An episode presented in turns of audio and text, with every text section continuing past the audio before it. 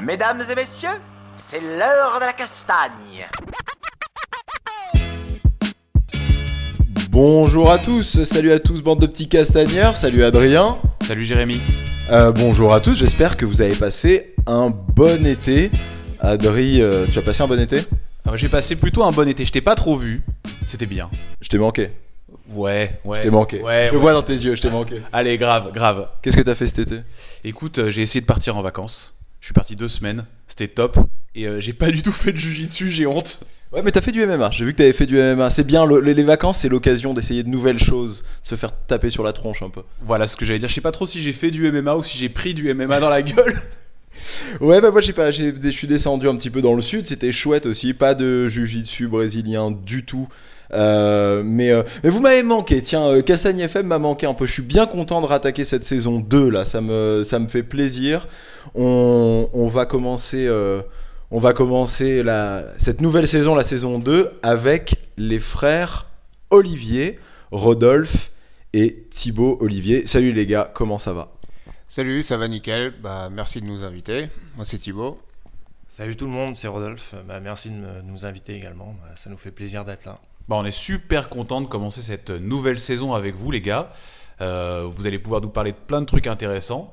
Et puis, euh, et puis voilà, salut à tous. Bah, plein de trucs intéressants. On espère. Déjà, le, but pour nous, c'était vraiment de pouvoir parler de votre podcast euh, qu'on a vu donc sur JITS, qu'on a écouté aussi, que vous faites donc tous les deux entre vous.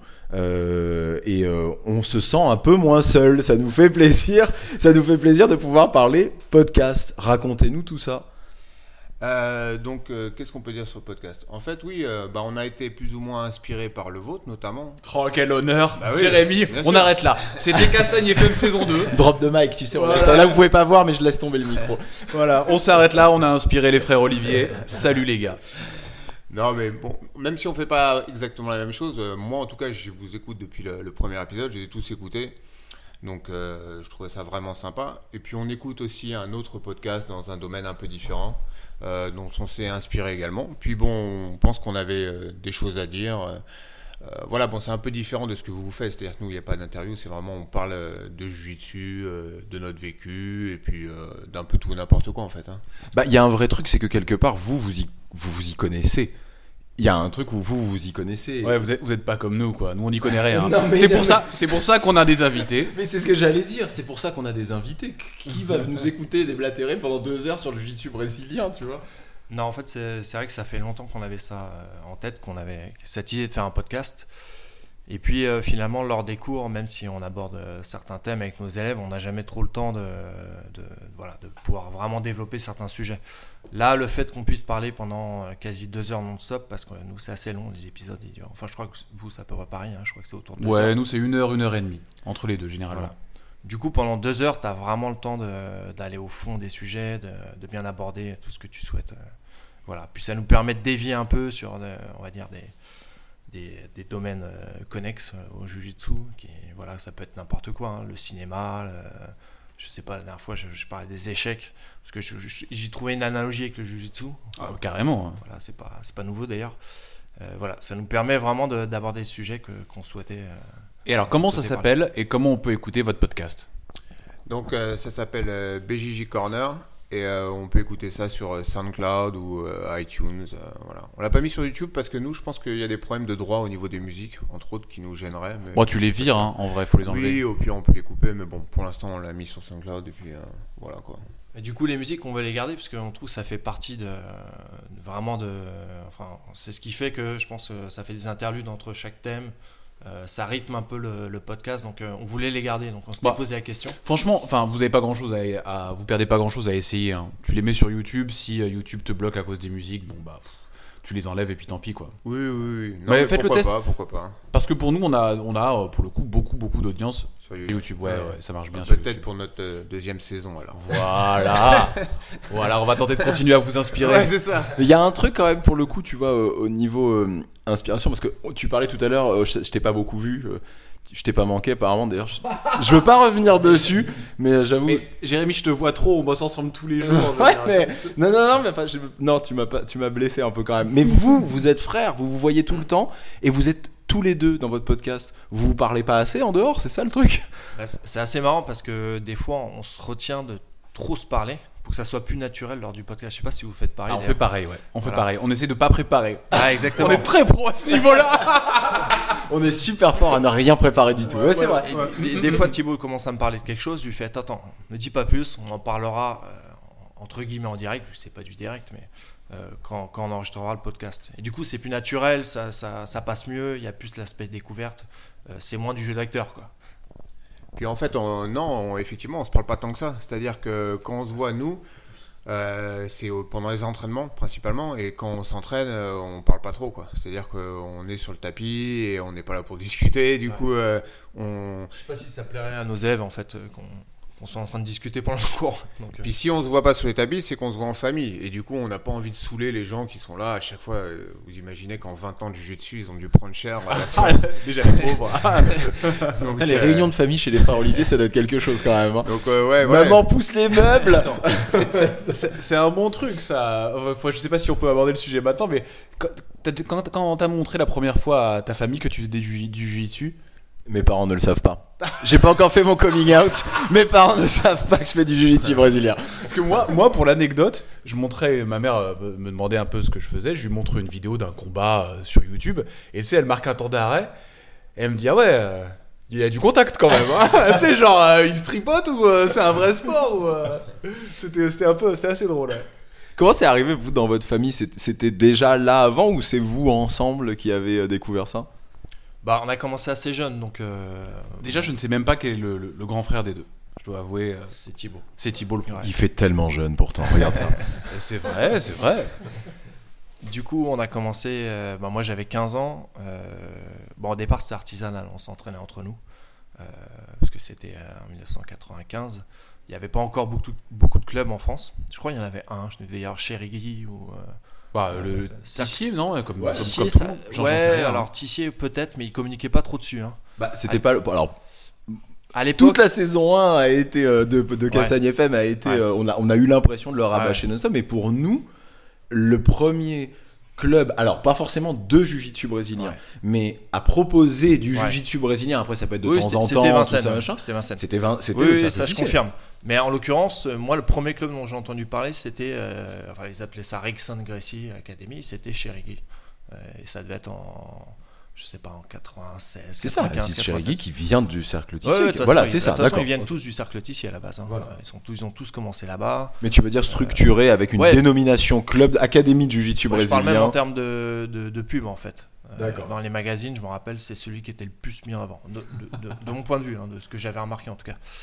Voilà, du coup, nous, quand on a commencé, il n'y avait pas vraiment de club. euh, on s'entraînait euh, à la cave, euh, entre nous, et à, à partir des, des combats du UFC qu'on avait vus, euh, les premiers UFC d'ailleurs, parce qu'il doit, être, euh, il doit en être au, au 5 ou au 6 au moment où on a commencé. On a vu le 1, le 2, après on a vu le 3. Euh, voilà, on reproduisait les techniques de Royce Gracie en fait. Et après, il est venu faire. Alors, il y a eu euh, Rickson Gracie qui a fait un stage. euh, ça, vous avez déjà dû en parler lors de votre précédent podcast. À Vincennes. À Vincennes, ouais, il me semble. Du coup, euh, il y a eu euh, à Tonon-les-Bains aussi, je me rappelle, il y a eu un stage à Tonon-les-Bains. Et après, il y a eu un stage de Rorion et Royce Gracie à Paris, auquel on a participé. En Ça, quelle année 96 ça, par c'est en là 96, en, mars 96. C'est pas vieux, hein, c'était hier quoi. Enfin, je veux dire, bon, enfin maintenant c'était il y a 20 plus de 20 ans quand même, Ouais. mais c'est pas vieux quoi. C'est Enfin, relatif. Bah et oui. du coup, c'était un stage de deux jours. euh, euh, il, y avait, il y avait le fils de Derval d'ailleurs, je crois, hein, non Aurélien, ouais. Il y avait Aurélien Derval. ouais. Euh, il y avait plusieurs personnes du, du Jiu-Jitsu. Alors nous, on était en- encore euh, presque- était gosses, quoi. Euh, on a participé, euh, puis ça a été un déclic. Là, on a vu les techniques vraiment euh, détaillées. Ouais, parce que finalement, ce que vous travailliez à ce moment-là, c'est un, un vrai truc quand même. Tous ces gens qui ont commencé comme ça, comme vous, comme tous ces, on en parlait avec Solo aussi, tous ces gens qui ont commencé en fait avec la vision qu'ils avaient de Royce, qui travaillait ses techniques, mais à partir de coups, c'est-à-dire à partir de percussions. Aujourd'hui, les gens qui démarrent le jiu-jitsu brésilien, on n'a pas ça. euh, Enfin, je veux dire, on n'a pas ça. On, on part de, de- vaguement debout pour certains, même pas tous les clubs. Il y a, donc il n'y a pas de projection, il n'y a rien. Et, euh, mais vous, tous ces gens comme ça qui l'ont eu au début, c'est- il y a- euh, c'était plus la vision euh, violente en fait du jiu-jitsu brésilien. Ouais, complètement. C'est pas la même approche quand Non, même. non, justement, et c'est une réflexion qu'on se fait souvent, justement, quand on parle de, de notre podcast actuel. On revient souvent sur euh, ces sujets-là, cette période-là, parce que pour nous, ça a été fondateur. Et c'est vrai qu'on n'a on n'a pas, je pense, la même vision du jiu-jitsu. C'est exactement ce que j'allais dire. Vous ne pouvez pas avoir la même vision du, jiu-jitsu qu'une personne, un, un- mec de 16 ans qui démarre le jiu-jitsu en ceinture Ouais, blanche. C'est pas possible. Il a pas connu cette, cette explosion, cette, cette- où on se passait la cassette comme ça. C'était interdit. On n'avait pas le droit de regarder ça devant nos parents, quoi. Cette violence de l'UFC. Oui, oui, nous, c'était très, très, très, très lié au MMA, aux UFC. Et nous, quand, quand on faisait du jiu-jitsu brésilien, c'était pas pour euh, faire du jiu-jitsu. C'est-à-dire que nous, c'était euh, dans notre tête, c'était pour la cage au final. hein. Et C'était au, pour, euh, au pour final, en plus, vous, vous foutiez, euh, vous foutiez dessus dans une cave entre frangins? Ça devait être fun quand même. Ah, c'est Rodolphe qui veut répondre. hein. On sent qu'il y a une certaine violence chez Rodolphe. hein. Il a dit- il a pris Non, non, Surtout, il a deux, deux ans de moins, il a dû, il a dû manger cher. Quand Pas du tout, hein. pas du tout. Non, du coup, ça, ça me rappelle que nous, quand on a commencé, on faisait, euh, on faisait des combats entre nous, mais on faisait aussi des combats euh, style MMA. On se mettait des coups. Euh, mon Vous petit- aviez des protections un petit peu ou c'était. euh, Parce que les Euh, mitaines. ouais, on mettait. pas, si, si, on, a, Si, on en trouvait Ouais. déjà. On en trouvait déjà. Euh, du coup, on en avait acheté et mon petit frère, Maxime, qui avait à l'époque, euh, il avait 12-13 ans, on lui faisait faire des vrais combats contre des. Bon, des Contre des- des chiens, contre des, Des des ours. clochards- contre des clochards dans la rue. Il Non. est pas là, là, aujourd'hui, étrangement. Non, mais par, par, On l'a jamais revu. On par, jamais- par exemple, on, fais- on s'entraînait à faire des, des, des thèmes, euh, un peu comme on fait aujourd'hui, sauf que là, le thème, c'était je dois arriver au clinch sans me prendre de coups. Donc la personne d'en face a des gants de boxe, et moi, je dois aller au contact pour euh, le- voilà, le mettre au sol sans me prendre de, de- de coups, éviter, aller au clinch, quoi. Donc euh, ça, c'était le genre de choses qu'on faisait à l'époque, qui aujourd'hui, euh, là, on nous regarderait bizarrement si on commençait à faire ça durant nos cours, quoi. Mais pour en Ah, mais revenir ça, à c'est quand vous donniez lui- des cours, ça? Non, non, ça, c'était Ah, entre vous, d'accord. Entre, entre frangins. C'est-à-dire que, ouais, Hein? Voilà. comme, comme disait euh, Rodolphe, c'était vraiment artisanal. C'est-à-dire qu'il y a eu une première étape où on a vu les UFC. On s'est dit, ouais, c'est intéressant et tout. On a commencé à faire, à faire ça presque, voilà, entre nous. Là, on n'avait aucune base, rien du tout, pas un cours. hein. Donc là, on était vraiment en train d'imiter, en gros, l'UFC comme, comme des gamins un peu, quoi. Et peu après ça, on a fait le stage. Et là, on a vu que ça, correspondait vraiment à ce qu'on voulait. C'est-à-dire qu'il y avait le côté euh, martial, mais très technique aussi, très intellectuel presque. C'est ça, Jérémy, qui nous a manqué parce que Jérémy et moi, on a le même- L'intellect, ouais, un peu, c'est vrai. Voilà, on a, on a le même problème, c'est qu'on a juste deux petites sœurs et on n'a pas deux, deux petits frères pour, pour leur mettre sur la gueule. C'est ça qui nous a manqué. Sinon, tu vois, c'est nous qui serions interviewés. Mais tu sais, c'est pas fou ce que tu dis parce que donc moi j'ai été une fois à un cours de, de Thibaut. J'ai jamais été à, à- là où vous êtes. Excuse-moi, j'ai Ouais. plus le nom euh, au club là où vous êtes. Gokudo, au, au Gokudo, ouais, mais à- voilà en dehors. J'ai été donc à Tissier et euh, à Agnières, excuse-moi, exactement. Et, euh, et c'est pas aussi euh, tranquille. Enfin, je veux dire, Oli- enfin, vous avez quand même, vous avez quand même un, un jujitsu euh, sportif quand même, hein. Vous, hein, on Ouais, est bah, d'accord. on s'est on s'est adapté. On a commencé comme ça et après on a on a, on a dévié vers le jiu-jitsu sportif, un peu comme tout le monde en France finalement. Non mais quand j'entends des sportifs, c'est qui secouent un peu quand même. hein, je veux dire. Ah, on est- d'accord, ouais. Ah ouais, ouais, ouais, ouais. mais même quand- moi, donc, euh, euh, alors j'ai pas tourné avec Thibaut, mais je l'ai vu tourner. euh, donc je regarde un petit peu. On sent quand même que voilà, faut, faut, faut pas, faut pas se plaindre quoi. Si on tourne Oui, avec oui. un de vous deux, faut pas se plaindre. Non mais Ouais, c'est pas, c'est bien. hein, Moi je trouve ça. Moi c'est mon- pour ceux qui écoutent depuis la. Moi c'est Ouais. mon truc. je- sais que tu aimes la violence. C'est non, bon. On a, les gens ont compris. Il y a que Samuel Monin qui me comprend ici. hein. Tu es un violent, Jérémy. Tout va bien. C'est cool. C'est cool. Non, on a des styles un peu différents. C'est vrai que Thibaut il est t'es assez agressif en combattant. Euh, moi et Maxime, on est, je pense, on laisse un peu plus travailler le- l'adversaire. Justement, ça c'est une réflexion qu'on se fait souvent, c'est que Jiu-Jitsu c'est quand même fort parce que mes frères et moi on a le même parcours, exactement le même cursus et on a des Jiu-Jitsu très différents. Et effectivement, moi je pense avoir un Jiu-Jitsu un peu plus agressif que mes frères parce que par exemple, bon, toi c'est différent, mais Maxime je, est plus puissant que moi et il peut se permettre d'avoir quelqu'un qui va euh, fermer un peu la distance, lui mettre la pression, il va pas être trop en panique. C'est-à-dire que si moi quelqu'un commence à me clouer, moi je, je suis vraiment pas bien. Donc j'essaie tout de suite de prendre l'ascendant pour euh, pas laisser le gars s'installer dès le départ. Du coup, j'ai un jeu assez différent dans le sens où voilà, je laisse pas trop le gars euh, évoluer, je le regarde pas trop. Maxime, lui, euh, va être plus en contre-attaque et toi peut-être c'est un peu entre les deux. Mais même au-delà de cette approche presque stratégique du combat, je pense qu'on a des techniques différentes et euh, on n'a pas vraiment le même jeu. Maxime fait de la demi-garde, toi tu as un jeu bien spécifique aussi, moi aussi. Et je trouve que ça c'est c'est intéressant de voir qu'en ayant les, les, les mêmes profs, le même vécu, etc., on a un jiu différent. Et c'est une des forces de ce, de ce sport, je trouve. Est-ce C'est que- de pouvoir personnaliser le truc à fond, quoi. Est-ce que tu penses que c'est dû à votre physique? Parce que peut-être qu'il y en a un qui est plus grand, il y en a un qui est plus fort, ou est-ce que c'est dû juste à un goût? Oui, C'est oui. parce qu'il y en a qui préfèrent la demi-garde parce que ça le fait plus marrer. Un peu des deux, mais moi, personnellement, je sais pas, tu me diras ce que tu en penses, mais moi, je pense vraiment qu'on sous-estime aujourd'hui dans le jiu l'importance de la, la morphologie par rapport au, au choix des techniques. Tu trouves vraiment? Oui, et d'autant plus maintenant que je, je, je m'investis beaucoup plus en tant que professeur maintenant, parce que je combats beaucoup moins quand même. Euh, j'ai beaucoup d'élèves différents, je donne des cours particuliers, etc. Et je m'aperçois bien en- euh, dans le détail qu'il y a certaines personnes euh, pour lesquelles telle ou telle technique ne sera pas appropriée. Donc, par exemple, rien que le triangle, hein, qui est une technique basique, il y a, je sais pas, peut-être euh, une personne sur quatre qui peut pas verrouiller un triangle facilement. Il va mettre euh, 10 secondes pour bien le verrouiller techniquement. Alors en combat, c'est même pas la peine. Donc, euh, je pense vraiment que c'est sous-estimé l'importance de la morphologie. Et pourtant, même, on a quasiment la même morphologie. hein. Mais petit, il y a quand même des petites différences. Je pense que Maxime est puissant des jambes, un bassin fort et tout. Je pense euh, rien que ces petites différences peuvent, peuvent influencer et faire différencier le jeu. hein. Ouais, moi je pense qu'il y a aussi le caractère qui joue. Euh, c'est quelque chose qui se reflète, hein, mine de rien, dans, le- dans le jiu-jitsu. On le dit Par tout exemple- le temps, ça, la personnalité. La On peut pas personnalité, mentir quand exactement. on tourne, on sait. On Ouais, sait. ouais. Bah, par Comme- exemple, Maxime, mon petit frère, lui, c'est quelqu'un, euh, il a vraiment pas de souci à euh, se laisser dominer par quelqu'un. Quelque chose que Thibaut ne fait C'est le jamais. petit frère. hein. Non, non, mais C'est le petit frère. Non, mais c'est le petit frère. Jérémy a raison, hein. C'est Ah rigolo parce que de- quand j'ai- entendu ce que tu disais, euh, Mm. Thibaut, euh, ça me paraît tout ce que tu racontes est tellement logique. Et tu as dit d'ailleurs ouais. que Rodolphe avait un style entre, Entre les deux. deux. Ouais, c'est quand même dingue, tu Ouais. vois. Mais c'est vrai que Maxime, il a, je dirais que euh, il y a des moments, il se laisse pas, il se laisse pas faire, mais il peut, il peut laisser l'adversaire commencer à prendre, à le mettre en danger, quoi. Ce que toi et moi, dans une moindre mesure, on fait jamais, quoi. Exactement. c'est trop drôle, c'est trop marrant. Et Mm, euh, mm, Il a Timothée, il a juste 1-1. 1-1. même l'ego, je pense que c'est quelque chose. euh, bon, Il y a beaucoup de gens qui disent que le jiu-jitsu, faut, pas avoir d'ego. Moi, je suis pas d'accord. Je pense qu'il faut avoir de l'ego. Je pense que C'est pour de l'ego fort- mal placé. Une fois, on en avait parlé aussi Ouais. avec je sais plus qui, c'est de l'ego Ouais. mal placé. Heureusement qu'on a de l'ego, c'est un sport de combat. Voilà, il faut pas aimer perdre. Il faut, il faut... Mais même, même à l'entraînement, moi j'aime pas perdre à l'entraînement. Pas parce que je, voilà, je, je, je- je veux être plus fort que lui, mais c'est que ça, je me remets en cause sur mon niveau, sur me, voilà. Et le truc no ego en jiu-jitsu, faut, ouais, faut le comprendre. C'est ça, que- c'est mal placé parce que encore une fois, bon, on l'a dit mille fois, hein, mais euh, pour gagner, il faut croire que t'es le meilleur. Et donc pour, pour, pour gagner, t'es le meilleur, euh, si tu crois pas que t'es le meilleur, tu, tu voilà, c'est t'as t'as pas d'ego. Enfin, il faut de l'ego quoi. Mais bon, pas mal placé. Ouais. Ouais, mais même mal placé, ça peut être quelque chose qui te rend fort finalement. Parce qu'au final, le but c'est d'être fort, tu vois. Je veux dire, euh, bien sûr, faut pas être irrespectueux, faut pas.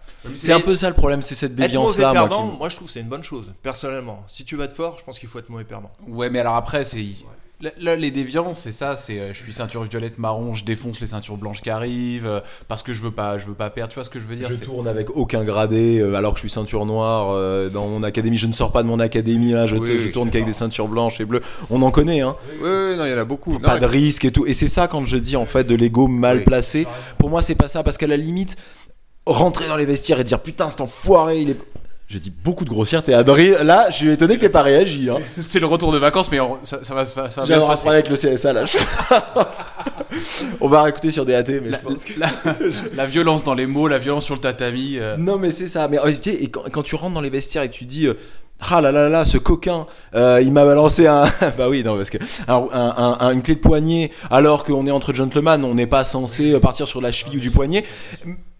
Ça, pour moi, c'est pas, euh, c'est pas beau. Ce, personnage, j'ai pas envie d'aller d'aller discuter avec lui Oui, euh, en non, dehors des. on, est, on est sur cette ligne aussi. Mais effectivement, tout ça, c'est une question de. Comme tu dis, c'est nos égos mal placés plutôt qu'on devrait dire.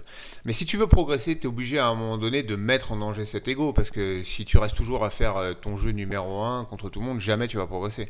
Donc tu es obligé à un moment ou à un autre de, bah, voilà, de, de prendre des risques, etc. D'assumer qu'à un moment donné, ce que tu vas essayer de faire va peut-être se retourner contre toi, etc. Donc. euh, voilà, après, je pense que c'est une question de. Ouais, c'est ça, c'est un- trouver un juste milieu entre. euh, voilà, ne pas aimer perdre et en même temps euh, l'accepter. Et se mettre euh, en danger pour progresser. Ouais, t'es obligé de te mettre en danger pour progresser, donc euh, t'es t'es obligé Ça, t'es d'accepter pas- la notion C'est de- ce que tu dis, c'est- c'est- t'es pas obligé d'aimer perdre pour accepter de perdre en fait. Ouais. Il y a plein de choses que je fais dans la vie et que j'aime pas du tout quoi. C'est, c'est- euh, et c'est exactement la même chose. C'est exactement ce que tu dis. Oui, non, non, mais bon, je pense que tout ça, c'est une question de juste milieu, comme euh, beaucoup de choses dans la vie, en fait. tout simplement, quoi. Dans, le jiu-jitsu, je pense que c'est aussi une, question de vision du prof. C'est pour ça que c'était intéressant que vous, vous nous parliez de ça. C'est, euh, je pense qu'il y a ça aussi. Si, euh, si tu apprends dès la ceinture blanche euh, à penser comme ça, à te dire oui, je veux faire de la compétition, j'accepte le fait que de toute façon il y aura un deuxième, parce que c'est ça en fait. Le reste après, c'est. Ouais, puis t'as raison, ça, vient aussi de la manière dont t'as été enseigné le Jiu-Jitsu. C'est vrai que notre premier prof, euh, il te laissait rien placer. Jamais, jamais, jamais. Tu vois, bah, c'est Patrick Bitan. Euh, il était tout le temps dans la domination à 100%. Et ça, c'est peut-être quelque chose que nous, on a reproduit également, parce qu'on a commencé comme ça. T'as d'autres profs, ils te laissent... euh, ils te laissent beaucoup plus travailler. Ils sont plus en mode échange et tout. Vous Et, tournez euh, contre une ceinture blanche, vous attaquez? Ouais, moi j'attaque, moi. hein. J'attaque. euh, Après, bon. c'est- Attends, non, c'est pas, non, c'est pas un jugement. Genre, ah, mais dis donc, eh oh, Ouais. vous êtes Non, malade non, ou quoi vous non, attaquez... non. non, non, ah, moi j'ai aucun problème non plus. hein, je Non, veux non, moi, dire, moi, euh, j'attaque. Euh, après, euh, bah, tout dépend. Si vraiment il fait, euh, il fait qua- 45 kilos, euh, ouais. Bien sûr. Mais euh, si je sens qu'il y a de la force et tout, parce que je pense que moi, personnellement, quand j'ai commencé, euh, ce qui m'a impressionné, c'est qu'en f- en forçant, j'avais des mecs qui, qui me dominaient, quoi. Du coup, si je sentais que le mec en face de moi, il s'était, il s'était plus ou moins laissé faire, je sais pas si je, ça m'aurait autant impressionné, quoi. Je sais pas ce que t'en penses. Bah, en fait, moi, euh, je m'adapte. C'est-à-dire que euh, si je tourne contre une ceinture blanche, je vais forcément pas y aller comme un dingue. Si je tourne contre quelqu'un de léger ou d'âgé, etc., je vais tout- vraiment ralentir le truc, mais je vais jamais laisser de points. C'est-à-dire que je vais jamais me laisser renverser ou me laisser avoir un triangle et faire ouais, superbe, bien joué.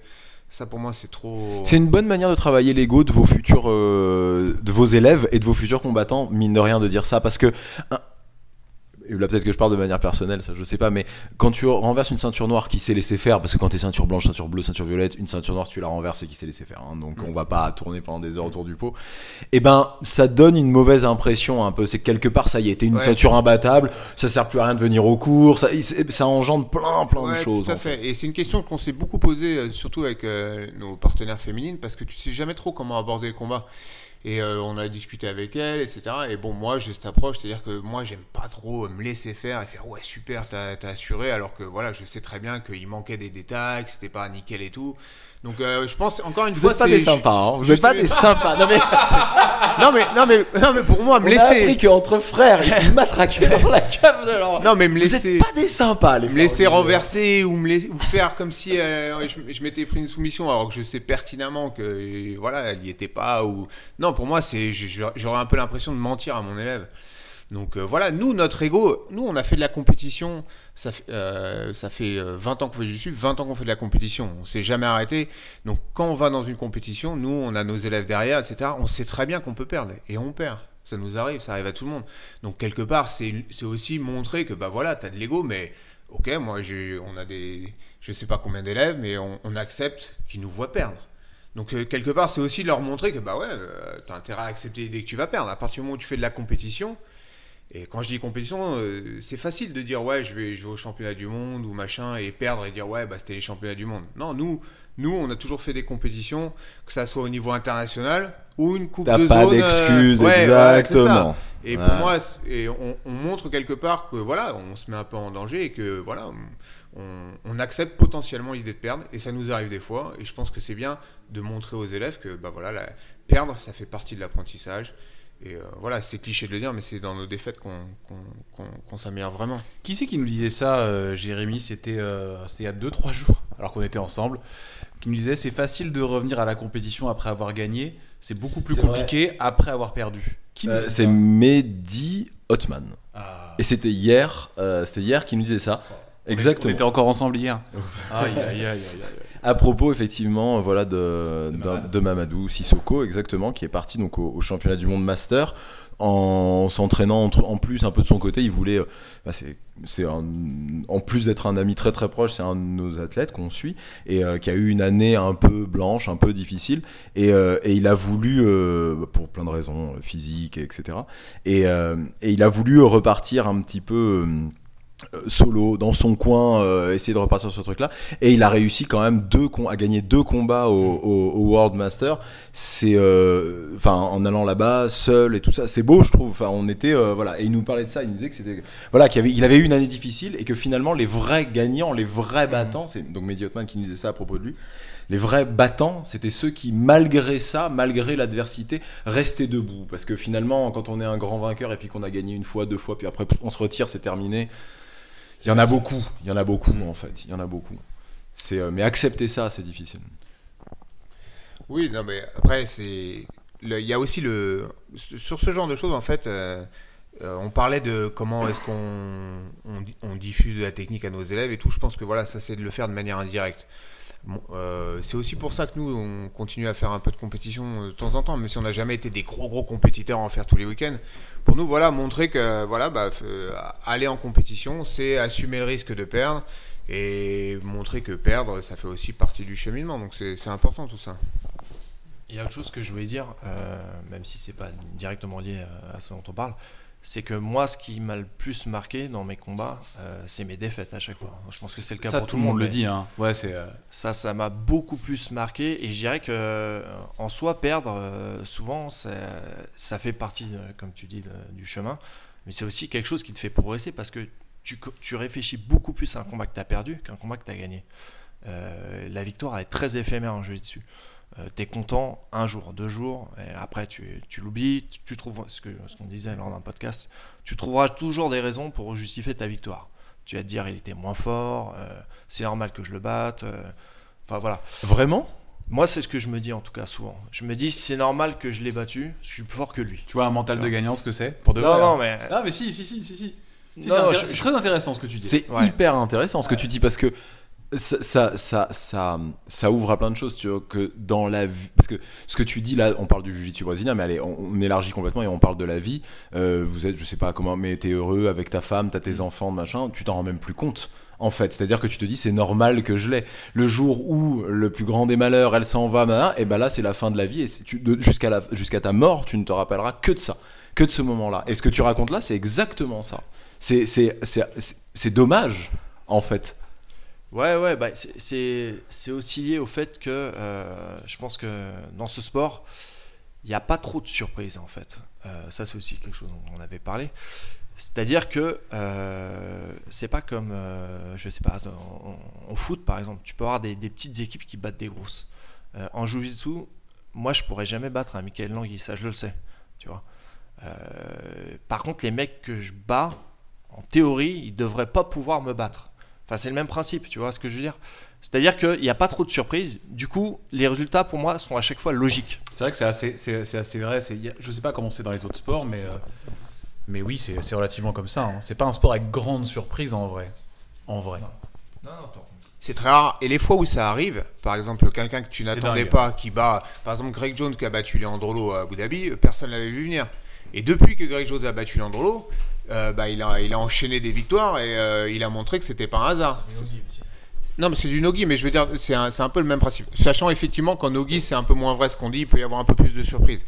Mais euh, il a tout de suite confirmé derrière que c'était pas un coup euh, comme ça. Donc ça arrive, hein, il peut y avoir, voilà, euh, quelqu'un qui arrive à sortir la soumission euh, de nulle part et qui lui fait gagner le combat, et voilà, qui, qui a gagné le combat, qui l'aurait gagné une fois sur dix, mais c'est rare. En fait, j'ai compris ce que tu voulais dire. C'est- C'est-à-dire que tu- j'ai compris pourquoi Rodolphe tu disais ça en fait parce que je trouve ça un peu fou de dire non il peut pas y avoir de surprise. Et en fait c'était pour c'était pour appuyer ce que tu disais avant en disant je justifie ma victoire. Oui, voilà, c'est que si éventuellement C'est t'as ça. gagné c'était que le mec en face était blessé Voilà, comme à- aux ça. Européos euh, Voilà. Lancaster c'est ça qui a euh, qui a battu euh, Santos où tout le monde se disait mais qu'est-ce qui se passe et tout. En fait on a appris qu'il avait une côte décollée enfin le mec ne Ouais, pouvait rien faire quoi donc euh, Sachant encore une fois que quand il a fait ça, c'est ça n'a pas été non plus un truc sorti de nulle part, puisqu'il a confirmé derrière au mondial que c'était un énorme tueur, Langecker.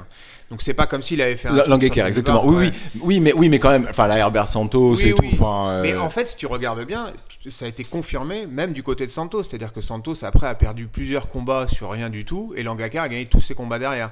C'est-à-dire que c'est pas quelque chose qui est sorti de nulle part, un résultat euh, que tu ne comprends pas. En fait, tu le Ouais, mais aujourd'hui, remis sur que- pied et tout, tu penses qu'il perdrait encore euh, Herbert Santos? Euh, oh, c'est possible. Je, je pense que c'est serré. C'est-à-dire que je peux pas te dire là. Parce que c'est serré. Pourquoi? Parce que Langaker, il est sur une, une, une série de, de très très bonnes performances et Santos, il est carrément en dents de scie.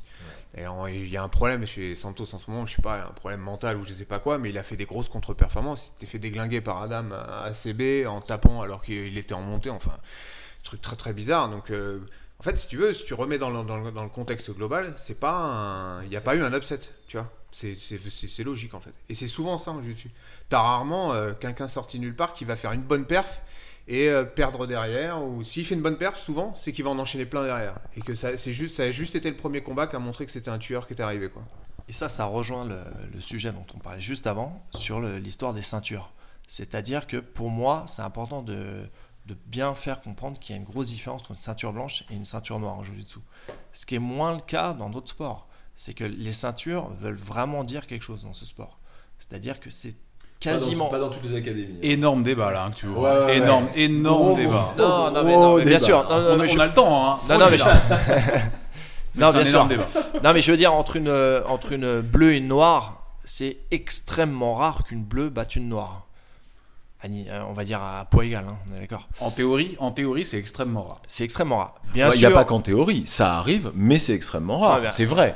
C'est pas tous les jours que t'as une Attention. bleue qui fait taper une noire. Sauf, sauf- si tu as un bleu qui est ultra compétiteur, qui combat tout, tout le week-end, et le noir qui a, qui a 50 piges et qui combat jamais. Ça, je suis d'accord. Mais on va dire, on, on prend deux compétiteurs réguliers, une Oui, bleue, une noire. Aucune chance. Voilà. Deux compétiteurs, aucune chance. Eh ben, tu prends deux compétiteurs réguliers. Et là, je vais me faire tuer en disant ça, mais bon, c'est ce que je pense. Euh, au judo, une bleue et une noire. Le bleu aura beaucoup plus de chances de battre la noire qu'au jiu-jitsu, selon moi. Ouh là là là là là là là là là. On a des judokas qui nous écoutent hein, quand même, je le sais, on le sait. Là, je- quand même, euh, Envoyez-nous à MP, on sait où trouver Rodolphe Olivier. allez vous entraîner là-bas d'ailleurs, hein, au beaucoup d'eau. Je quand même, euh, enfin, C'est- pas une critique euh, sur le judo ce que je dis, c'est que c'est un sport euh, où euh, on va dire la, la- il y, a- il y a toute une construction de son jeu. Euh, J'aurais pu parler de la boxe, c'est pareil la boxe, je pense. Euh, C'est-à-dire que il y a en boxe. vous avez judo- pratiqué, juste une seconde, vous avez pratiqué d'autres sports euh, où vous avez fait que du jiu-jitsu brésilien, en art martial, on a fait que ça. que du jiu-jitsu brésilien. Ouais. Voilà, d'accord, ok. Mais Donc jamais de judo, c'est ça que je veux dire. J'ai- j'ai- j'ai- si, j'ai déjà fait quelques cours, je, je connais un peu. D'accord. Mais c'est-à-dire qu'il y a l'effet euh, surprise qui, qui- qui est plus important dans notre sport. Et même le foot, hein, j'en parlais, c'est c'est pareil. Tu peux avoir un Calais qui bat le PSG, ça c'est déjà vu. Euh, c'est des trucs en C'est une équipe, hein. Non, mais je, je dis pas le contraire. Ça reste un sport, mais là, Ça- je, je, vois- dis pas le contraire, mais jiu-jitsu, il n'y a pas de surprise. C'est- C'est Il t'aura pas une bleue qui va battre Michael Langui. Ça n'existe pas. C'est ça. En- deux, pas. deux compétiteurs, c'est ça. En, en gros, imagine-toi, tu prends, tu prends. euh, Et c'est deux- pas, c'est pas une, excuse-moi, c'est pas une remise en cause des sports dont je viens de parler. hein. J'ai rien contre le judo. Oui, c'est ça. Sur, sur 100 combats entre une ceinture bleue et une ceinture noire, a priori, il y aura une victoire de la ceinture bleue en jiu-jitsu brésilien. Si le mec est fatigué. Peut-être, euh, voilà ça. Peut-être qu'en boxe ou en judo, il y aura 5 victoires. Tu vois, à niveau, à niveau égal. C'est ça, c'est ça qui veut dire. C'est vrai qu'il y a un truc mathématique sur le jujitsu qui fait qu'il y a moins de surprises. C'est, c'est moins fun. C'est un sport chiant en fait. On s'emmerde quoi. c'est un sport qui se pratique, pas qui se regarde. Mais tu, tu verras quand tu seras ceinture noire, tu vas kiffer. Laisse-moi, laisse-moi quelques années. Laisse-moi quelques années. Et je sais pas, moi ça me fait un peu flipper cette histoire de ceinture noire. Déjà aujourd'hui, quand- en tant que ceinture violette, qui est une petite ceinture, parce qu'en plus j'ai bon euh, mon parcours est un peu particulier, donc je peux même pas vraiment dire que je suis ceinture violette. Quand une ceinture bleue euh, me fait taper, bon blanche ça n'arrive pas, mais quand une ceinture bleue me fait taper, ça me fout un peu la rage quand même. Alors je me dis dans ceinture noire, après je sais pas si vous ça vous est déjà arrivé, une marron c'est moins grave, mais euh, une, une violette ou une, ou une bleue, ça me Non, mais ça fait partie du truc. C'est obligé. euh, au, bout d'un moment, c'est obligé que tu, tu vas te faire taper par une bleue, une violette, une marron, peu importe. Et si ça n'arrive pas, c'est que tu calcules. C'est-à-dire que moi, je- ça pourrait ne m'arriver jamais. C'est-à-dire que dès que je sens que je suis un peu fatigué ou que j'ai fait, j'ai déjà tourné l'après-midi, je retourne le soir, bah, j'évite la personne parce que je sais qu'elle peut me mettre en danger. Je peux passer toute ma vie à calculer mes combats et à faire en sorte de quasiment jamais taper. hein. Je, peux- je pourrais le faire. Enfin, je- euh, je- même au bout d'un moment avec l'âge, etc. et je vais le faire, je vais le faire. T'as intérêt à admettre et à, et à anticiper le fait que tu vas taper, etc. Après, tout ce qu'on dit, c'est à pondérer avec plein de choses. C'est ce, qui, c'est ce que Rodolphe disait. C'est-à-dire que tu peux pas comparer euh, quelqu'un qui est dans la force de l'âge, qui s'entraîne deux, trois fois par jour. Euh, nous, on a des ceintures bleues qui s'entraînent deux à trois fois par jour, euh, qui ont des, ambitions importantes. Et on a des ceintures noires qui ont, qui ont 50 ans, des enfants, un métier. Oui, Bien mais sûr, d'après ce que euh, disait Rodolphe, ils sont ceinture noire, donc ils ont le bagage technique mais- pour. euh, Mais c'est mais c'est deux mondes. Le monde loisir et le monde compétiteur, C'est ça. n'a rien à C'est voir. ça. ouais, c'est limite pas le Un, même. un sport, bleu, ouais, c'est un, vrai. c'est un bleu compétiteur, j'aurais tendance à dire un vrai bleu compétiteur chaud, il se tape une ceinture noire loisir. Bah, mais c'est- mais c'est- en gros, ce c'est ça, l'échelle. C'est ce, que- c'est ce que Rodolphe va te dire. C'est-à-dire qu'il va te dire qu'il va pas y avoir de surprise. La ceinture bleue compétiteur qui s'entraîne trois fois par jour va taper la noire loisir. Bah oui. Sûr. Et oui. Et tu, tu, tu restes dans, dans cette quasi- quasi-certitude du résultat. Tu vois C'est vrai. Même si c'est cette fois dans le sens inverse. Ce qui, je pense que ce que tu veux dire, et je suis d'accord avec toi, c'est pas forcément, c'est pas par rapport à la ceinture. C'est par rapport à un ensemble de critères qui font que le jiu-jitsu, voilà, le résultat, c'est rarement, euh, c'est rarement aléatoire. Tu vois Hmm. C'est-à-dire que je vais faire un combat avec toi, il va y avoir un résultat. Je pense que les 10 d'après, il y aura le même résultat. Après, c'est c'est le- Je pense aussi. vu comment il me regarde. euh, non, mais tu vois, et, et moi, si je tourne contre d'autres gars, euh, ça va être la même, la même histoire. C'est très rare que, que je fasse des combats contre quelqu'un et une fois il me gagne, une fois je le gagne, ou une fois, tu vois, c'est c'est rare. Et c'est les bons combats, ça, quelque part, non? Moi, moi, c'est ce que je- c'est ce que j'aime le plus, c'est ça, c'est les partenaires d'entraînement où c'est toujours chaud. C'est les meilleurs combats, ça. Puis euh, pour en revenir sur les surprises, si on regarde bien euh, dans l'histoire un peu du jiu-jitsu, là on parlait de Langaker qui avait battu Herbert Santos, on a vu derrière qu'il a confirmé. Euh, moi je pensais à un combat dont on avait parlé à l'époque qui avait été entre guillemets une grosse surprise, c'était Eddie Bravo contre Roy- Royler Gracie. Euh, Celui-là est mythique pour le coup. Voilà. Incroyable. Donc on- tout le monde s'est dit au début, bon c'est un coup de chance. Il y a eu un combat, euh, je sais pas, 15 ans après. Finalement, euh, il lui a fait quasi la même. Enfin, Royler, il, il s'en sort à la fin, il a deux doigts de taper. C'était pas une surprise finalement. Et moi, je pense que Langaker, c'est pas une surprise non plus. Et qu'au final, finalement, les mecs, des surprises avec des mecs qui confirment pas après, ça n'existe pas en fait. De ce que j'ai vu en tout cas. Ou alors, ça va être vraiment ultra rarissime. Et c'est ce dont je parlais en fait. C'est très sport clair. où il y a très peu de surprises. Et, et c'est pas quelque chose qui est vraiment lié à la ceinture. Tout à l'heure, on relevait, parce qu'effectivement, les ceintures, euh, c'est un vaste sujet, et chaque club a, après, voilà, ses critères, et euh, c'est aussi un, quelque chose qu'on peut aimer ou pas, d'ailleurs, dans le jiu-jitsu, c'est qu'il y a, il y a un caractère très subjectif à qu'est-ce qu'une ceinture noire, qu'est-ce qu'on attend d'une ceinture noire, euh, voilà, donc ça, c'est un énorme sujet aussi, tu vois. Mais je pense pas que ce soit la, la ceinture qui va faire, euh, le- qui, qui donne ce côté systématique au résultat de, de combat, quoi. C'est plus un ensemble de critères, euh, dont Ouais. l'assiduité, le- le- la condition physique, etc. L'application, enfin, Mhm. il y a- il y, a beaucoup de choses. C'est un, Ouais. c'est un grand débat. Alors, moi, euh, j'ai entendu parler d'un truc sur vous, les frères Olivier. Voilà, j'aimerais votre avis. On vous décrit souvent comme des super stratèges du jiu On dit en France, il y a des stratèges, c'est les frères Olivier.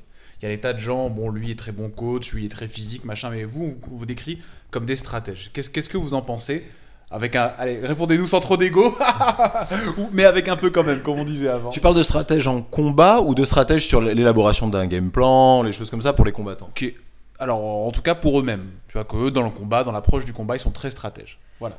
Dites-nous ce que vous pensez de ça. Alors moi je pense pas, tu vois. Parce Ok. euh, c'est- marrant parce que j'ai j'ai écouté justement le- l'épisode où vous aviez Stéphane, avec qui je m'entraîne à Hennequin, et qui disait, euh, qui racontait une anecdote en disant que j'avais regardé quelqu'un combattre et que j'avais euh, euh, étudié son jeu et j'avais adapté ensuite pour pouvoir euh, moi m'en sortir contre lui.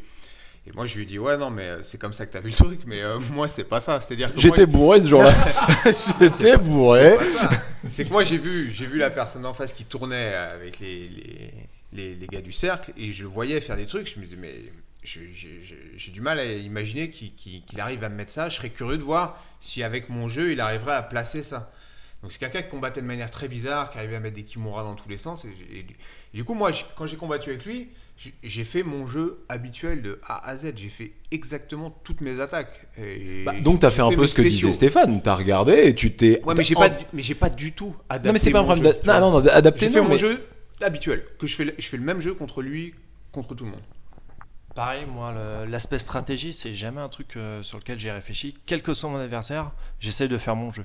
J'ai jamais un plan. C'est-à-dire, pour lui, il est meilleur au-dessus, je vais me mettre en dessous. Je fais jamais ça. Je cherche toujours à aller vers mon jeu. Donc, euh, l'aspect stratégique, euh, non. Enfin, moi, je.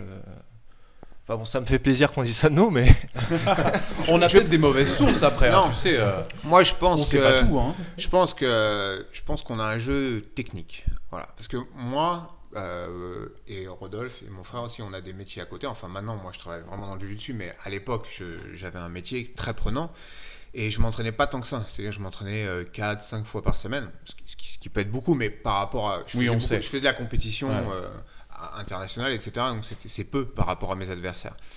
Et du coup, je, je passais beaucoup de temps euh, en dehors du tatami à réfléchir mon jeu et à le, le structurer. Le conceptualiser, ouais, Ouais, exactement. Ouais. C'est-à-dire que moi, je, pense avoir vraiment euh, mentalisé mon, mon jujitsu et pouvoir dire très précisément ce que je fais dans telle ou telle situation. euh, C'est très rigolo que tu me parles de ça, j'en discutais. Justement, on reparle de Mamadou Sissoko, j'en parlais avec lui, il me disait, euh, il me disait, est-ce que tu as déjà entendu parler de l'imagerie mentale?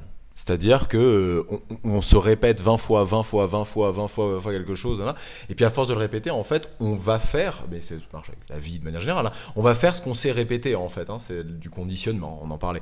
Et, euh, je, lui, disais que oui, c'était un truc effectivement, comme tu disais, moi, la première année où j'avais commencé le jiu-jitsu brésilien, je pouvais pas beaucoup m'entraîner, et donc en m'endormant, je visualisais des enchaînements, c'est-à-dire que et Le mec, avant de s'endormir, il pense à des soumissions et tout. mais non, mais, mais non, mais c'était pas. Il y avait rien, il y avait rien de sexuel. C'était euh, très simple.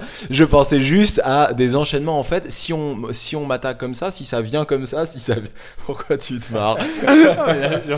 Non, mais t'es marié, t'as des gosses quand même. Genre, t'as pas autre chose à penser le J'ai une femme soumise, ouais, effectivement. Et, et, et- et c'était. euh, et, et je me rendais compte qu'après, à l'entraînement, eh ben, j'arrivais à placer exactement ce que j'avais vu, vu, vu et revu 20 fois dans ma tête. Ah, mais, Ça me fait vraiment penser Ouais, à ça. mais jiu-jitsu, c'est vraiment un sport. euh, on, on en dit- on en parlait tout à l'heure avec l'analogie avec les échecs, mais c'est vraiment un sport où, euh, voilà, il faut. faut, faut- c'est très mental. C'est-à-dire que tu. tu- c'est des schémas en fait. C'est-à-dire que le mec fait ça, faut que tu aies une réponse. Ça marche ça en compétition? Parce que justement, c'était de ça dont je parlais avec Mamadou. Et je lui disais, si dans ta tête, tu sais que quand il arrive, tu l'attrapes là, tu fais ça, ton premier geste c'est ça, tu peux arriver jusqu'à la soumission Ouais. que tu as imaginé 200 fois. Bah, en compétition, pour moi, ça marche pas. C'est-à-dire que ça marche dans- durant la phase de préparation à la compétition. Il faut qu'en compétition, tu puisses dérouler ton jeu de A à Z sans réfléchir à un seul instant. Il faut que, la- quand tu prépares, quand tu t'entraînes au, au jour le jour toute l'année en jiu-jitsu, il faut que tu construises quelque chose, mais que tu, tu sois capable de le restituer en situation de Eh, stress, c'est euh, de manque d'oxygène, de panique, de machin. Donc là, là, tu réfléchis pas bien à ce moment-là. Donc faut pas que tu réfléchisses. Donc euh, pour moi, c'est le truc que tu fais en amont, mais le jour de la compétition, c'est, il faudra pas réfléchir, il faudra agir quoi. Pareil, c'est quelque chose qu'on dit souvent à nos élèves, c'est qu'il faut pas improviser le jour de la compète en fait. Euh, c'est euh, le jiu-jitsu, c'est quand même beaucoup bas- basé sur le- des répétitions, des drills. Et, ça devient presque, euh, tu t'incorpores le- le- les mouvements, les, positions, ça devient des réflexes, des automatismes. Et improviser une technique euh, que tu auras en tête le jour de la compète, pour moi, c'est suicidaire.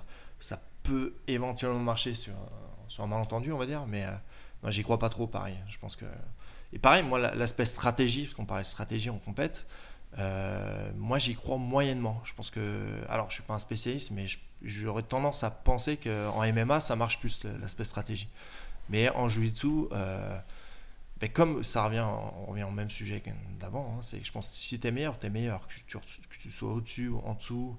Euh, jouer exprès, jouer exprès au-dessus contre un mec euh, qui a une mauvaise garde, je suis pas sûr que ça soit la bonne stratégie. Ah bon? Vraiment? Ouais. Genre, tu dis, tu sais pas, il y a des. Enfin, c'était intéressant ce que vous disiez Ouais. avant. Quoi qu'il arrive, en compète, vous jouez votre jeu. Moi, en gros, si vous savez que le mec, c'est un mec qui a une garde du tonnerre, vous allez, euh, vous allez, euh, vous allez quand même essayer de passer si votre jeu c'est de passer. Ouais, ouais, Ok. ouais. Moi, c'est, moi, c'est comme ça que je, je raisonne. hein. J'ai, j'ai peut-être pas la vérité, hein, mais. euh, ouais, vous avez une bonne expérience. Je sais pas. Non, non, pareil. Après, si je tombe contre quelqu'un et je sais que c'est un énorme spécialiste des clés de cheville, je vais faire plus attention. Ou si je sais que c'est quelqu'un qui est très à l'aise sur tel ou tel passage, je vais l'avoir en tête et je vais quand même un peu. Moi, tu t'adaptes quand je même. m'adapte un peu. Mais Oui, je- mais ton jeu n'est pas de laisser clé. traîner tes jambes ou de laisser passer. Donc, quelque part, c'est, c'est- tu l'adaptes pas vraiment Ouais, en c'est fait. ça, c'est ça. Tu es juste plus vigilant. Ouais, c'est juste voilà, c'est juste je vais être un peu plus vigilant. euh, mais je vais non, je peux pas et je peux pas et j'ai pas envie de changer mon jeu. Et d'ailleurs en compétition, il f- en fait, j'ai j'ai envie de dire, il faut même pas regarder ce que la personne fait. Il faut faire tout, faire pour que moi, je puisse dérouler mes spéciaux. Donc, je vais pas regarder ce qu'il fait. C'est-à-dire, moi, je vais rentrer direct. Et dès que lui va me commencer ses attaques, moi, j'ai déjà les réponses et je vais les envoyer très très vite et enchaîner très très vite pour pouvoir aller le plus vite possible dans la, configuration qui me va bien. Donc, je vais. À partir du moment où je regarde ce que le mec fait, c'est pas bon. Il faut que Et- je l'enchaîne. en Et fait. si euh, t'as un, compé- t'as un Némésis, à toutes les compètes, il tombe dessus, et euh, tu vas pas prendre le temps de regarder euh, Flow Grappling, quelles sont ses techniques, et putain, il faut que j'arrive, il me fait à chaque fois la même, ou il a, il a ça dans son panel de techniques, je vais essayer de trouver la solution à ça. Oui, mais c'est ce qu'on disait tout à l'heure, c'est-à-dire qu'à partir du moment où tu as, eu une défaite, euh, tu, tu rentres euh, au club, tu réfléchis dessus, tu développes normalement ton jeu par rapport à la défaite qui, qui- qui a eu lieu. C'est plus dans ce sens-là, si tu veux, tu vois. Normalement, tu- on ne mettra pas euh, cinq fois la même chose. Je me ferais peut-être battre cinq fois, comme tu disais tout à l'heure par rapport à Langui. Pas D'ailleurs, de la même il nous a technique. battu euh, cinq fois, hein, tous les trois. C'est ça? Michael Langui. D'accord. qu'à chaque fois, à chaque fois, on faisait les championnats d'Europe et les championnats d'Europe euh, en jiu-jitsu, c'est c'est un peu spécial. C'est-à-dire qu'en Saint-Ouen, il y a beaucoup d'étrangers. Et euh, à chaque fois, il nous, a, enfin, il nous a très souvent barré la route. Et bon, lui, c'est triple champion du monde, donc on ne joue pas dans la même catégorie. Mais voilà, c'est le gars, il a toujours été là pour nous battre. euh, donc, euh, et, je, et, et à chaque fois un peu différemment. Donc c'est le gars, euh, on sait très bien que voilà, il, c'est- un peu dur de lutter. Ouais, et j'ai jamais perdu un combat en me disant j'ai pas eu la bonne stratégie. C'est-à-dire que, euh, Ah, par c'est exemple, Très intéressant aussi. je me suis fait passer la garde, je me suis jamais dit ah merde, j'aurais pas dû me mettre en dessous dans le combat, j'aurais dû être au-dessus. Je me suis dit, au contraire, je me suis dit j'ai pas une bonne garde, parce qu'il me l'a passé. Mais je me suis jamais dit ah j'aurais dû tout faire pour pas être en dessous. Tu vois, c'est pas comme ça que qu'on raisonne. Je pense que toi c'est pareil Thibaut. Ouais, c'est pareil. Euh, par contre, il y a des combats qui m'ont fait changer mon jeu. C'est-à-dire que euh, j'avais un jeu à, un instant donné où je travaillais telle ou telle garde. Et il y a des combats qui, m'ont montré que bah, cette garde-là, elle, me- demandait beaucoup d'efforts pour pas grand-chose. Et du coup, euh, voilà, je, perdais un combat. Et je revenais au club et je repensais euh, mon jiu-jitsu. Moi, j'ai vraiment des, des souvenirs précis de mes défaites en jiu-jitsu et en quoi elles ont impacté mon jeu après. Vraiment très concrètement sur telle technique, etc. C'est très très clair. Donc c'est pour ça que perdre, c'est, ça fait vraiment partie du truc. C'est la meilleure des choses en fait. Il faut perdre. Il faut pour- pas trop perdre non plus. Faut pas hein. trop perdre. Sinon, Parce qu'à un euh, moment, faut gagner aussi. ouais, Il y a un moment, il y a un moment. quand t'as des, quand t'as des élèves, ça la fout mal, tu vois. Tu peux pas trop trop perdre. Tu les suis vachement tes élèves hein, en compétition? Euh, bah d'autant plus maintenant que c'est mon métier. euh, donc là, vraiment, j'y suis vraiment, ouais. Parce qu'on était vachement compète. étonnés. On Ouais. débarque à Lisbonne, on était euh, donc dans l'avion. Oui, euh, très étonné. Il y avait que des Jujitsuka. Oui, mais il y avait un truc où t'étais. Enfin, on était là, on discutait euh, avec Adrien là. Et puis euh, d'un coup, on entend juste derrière nous Salut. Et je me retourne et je vois Thibaut Salut, Olivier toi. dans le même avion. Et je lui dis Mais tu combats? Il me dit Non. Je- Qu'est-ce que tu fais à Lisbonne? Il dit Je suis venu voir des compétiteurs. T'avais deux compétiteurs? Oui, T'as fait l'aller-retour. Ouais. pour suivre deux compétiteurs. Ouais, ouais, parce que. À Lisbonne. Ouais. Et, et C'est donc, beau. ça fait combien de temps que tu ne fais plus que du Jiu-Jitsu? Ça fait quoi Un an et demi, c'est ça depuis- Un an et demi, ouais. Ouais. Puis que j'ai repris le cercle en fait. Ouais. C'est ça. ok.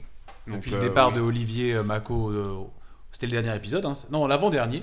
L'avant-dernier qui donc a créé son club, c'est donc euh, les frères Olivier qui ont les clés, et notamment euh, Thibaut aujourd'hui. Voilà, c'est ça. Et donc à ce moment-là que je- j'en ai fait euh, ma profession. Donc euh, je- je- on le faisait avant, c'est-à-dire que nous, ce qui était bien, c'est au Gokudo, on était trois, donc euh, on arrivait à suivre nos élèves, etc. Mais là, bon. Ouais, mais c'est beau quand même de- d'avoir deux élèves qui combattent et, euh, et y aller. Je, il y a- enfin, je connais beaucoup de profs, beaucoup de qui. euh, bah, vous êtes deux les gars, vous voulez aller au, au championnat d'Europe, allez-y. Euh, moi peut-être je combats, j'arrive plus tard, euh, je fais un peu mon truc dans mon coin. Là, t'es- alors que tu ne combattais pas, tu avais uniquement deux élèves, des ceintures bleues en plus, et, tu y as été. C'est beau, je trouve quand même. Ouais, pour moi, ça fait partie du taf, on va dire. Et, et, j'ai changé là-dessus, c'est marrant parce qu'il y a quelques années, j'arrêtais pas de dire à mes élèves, le coaching, ça sert à rien. C'est-à-dire que vous allez, si vous faites de la compétition, faut vous habituer à ne pas avoir de coach parce que vous allez Le soutien. Oui, ben justement, c'est que en fait, moi, j'essayais dès le départ de leur dire prenez l'habitude de pas avoir de coach. Ça sert à rien. Le coach, il, le coach, il sert à quoi en vérité? Il va pas te dire mets ta main là, mets ton pied là. On l'écoute pas. le Voilà. Et puis euh, moi, je vais, je vais te gueuler des trucs. Je vais te gueuler des trucs. Et va y avoir une ceinture bleue à côté que tu connais de je sais pas d'où qui va te gueuler d'autres trucs. Ça se trouve des trucs tout pourris, tu vois. Mais tu es en plein combat. Tu vas pas faire la différence entre ma voix, la voix du gars d'à côté. IBJJF, il n'y a pas un coach qui vient sur le tapis et qui te parle. Donc euh, c'est noyé dans le truc, etc. Donc pour moi, le coach, il a pas de. C'est ce que je disais tout le temps. Je disais, ouais, prenez habitude dès le départ à. Vous avez jamais été coaché vous? Euh, peut, mais en IBGF, tu peux pas. C'est-à-dire qu'en IBGF, tu, tu combats à Lisbonne, tu as 300 personnes euh, à 30 mètres. T'entends pas ton coach, il n'y a pas de coach. Ouais, mais très clairement, on y était, dingue, on ça. y était, et puis bon, on a bien vu en bas. On, déjà, tu as même pas le droit d'être au bord du tatami à moins que ce soit ceinture noire. Bon, en l'occurrence pour toi, c'est pas un problème, mais euh, mais c'est vrai Ouais. qu'en plus tu te fais disputer par euh, par les. euh, Puis tu entends mal et tout, c'est un, bordel. Donc bref, moi j'avais ce point de vue-là. Mais à force de discuter, etc. avec mes élèves, c'est con, tu vois, mais moi je réfléchis d'une manière, voilà, en face c'est t'as de l'humain, les gars ils réfléchissent pas pareil, et ça les, ça les, ça les aide psychologiquement de voir que t'es là. Rien que de voir que t'es là avant, que tu leur parles un petit mot avant, un petit mot après, de voir que tu, que tu suis, voilà, il- ça crée une dynamique.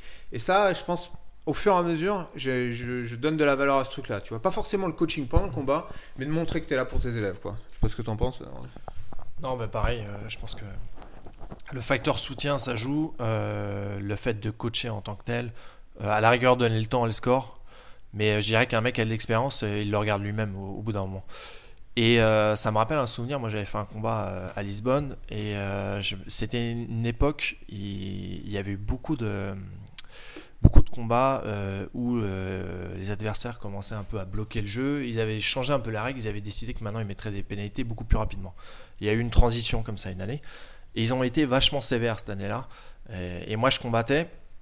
D'ailleurs, mon deuxième combat, euh, mon adversaire s'était fait disqualifier euh, alors qu'il s'était plein, à peine plein. Il s'était fait disqualifier direct. Donc, euh, ils, avaient, ils avaient vraiment changé les, on va dire le. le- C'était vers quelle année à peu près? Ça devait être euh, en 2012, un truc comme ça. Ok. Et du coup, mon combat d'après, je, me, je gagnais au score. euh, J'étais en demi-garde au-dessus et euh, l'arbitre commençait à regarder sa montre. il commençait à mettre des pénalités. Il y a Thibaut qui, me- qui coachait, entre guillemets, qui me hurlait Tu te prends des pénalités. Et je n'entendais rien. Et pourtant, moi, je suis pas genre. à- je regarde mes coachs quand même. Je, je suis pas du genre à être complètement dans mon combat.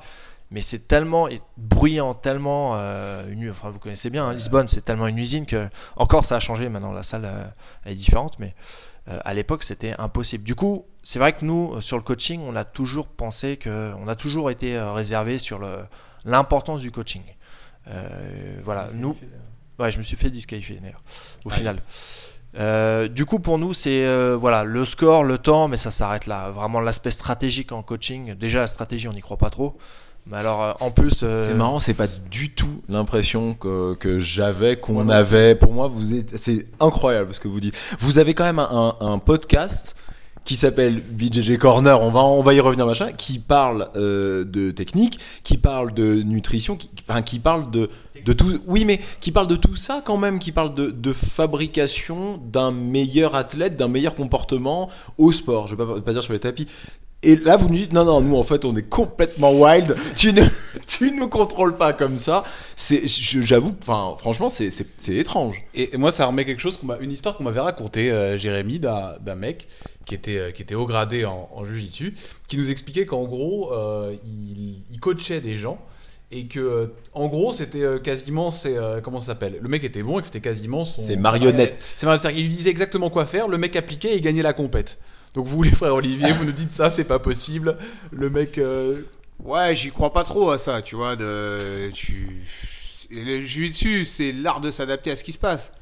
Donc je peux pas moi arriver et dire fais ci, ça, ça. euh, non. Et puis, c'est un sport de sensation. c'est- Exactement. C'est un sport de sensation. Il y a le poids. Tu peux voir quelque chose et te dire Attends, mais il a juste à placer son bras en dip et en, hop, on renverse, c'est fini. Mais il y a le poids qui est là. tu, tu le fais tout le temps, ça. Ouais, c'est vrai. Mais parce que je m'énerve, je suis un nerveux, moi. tu sais.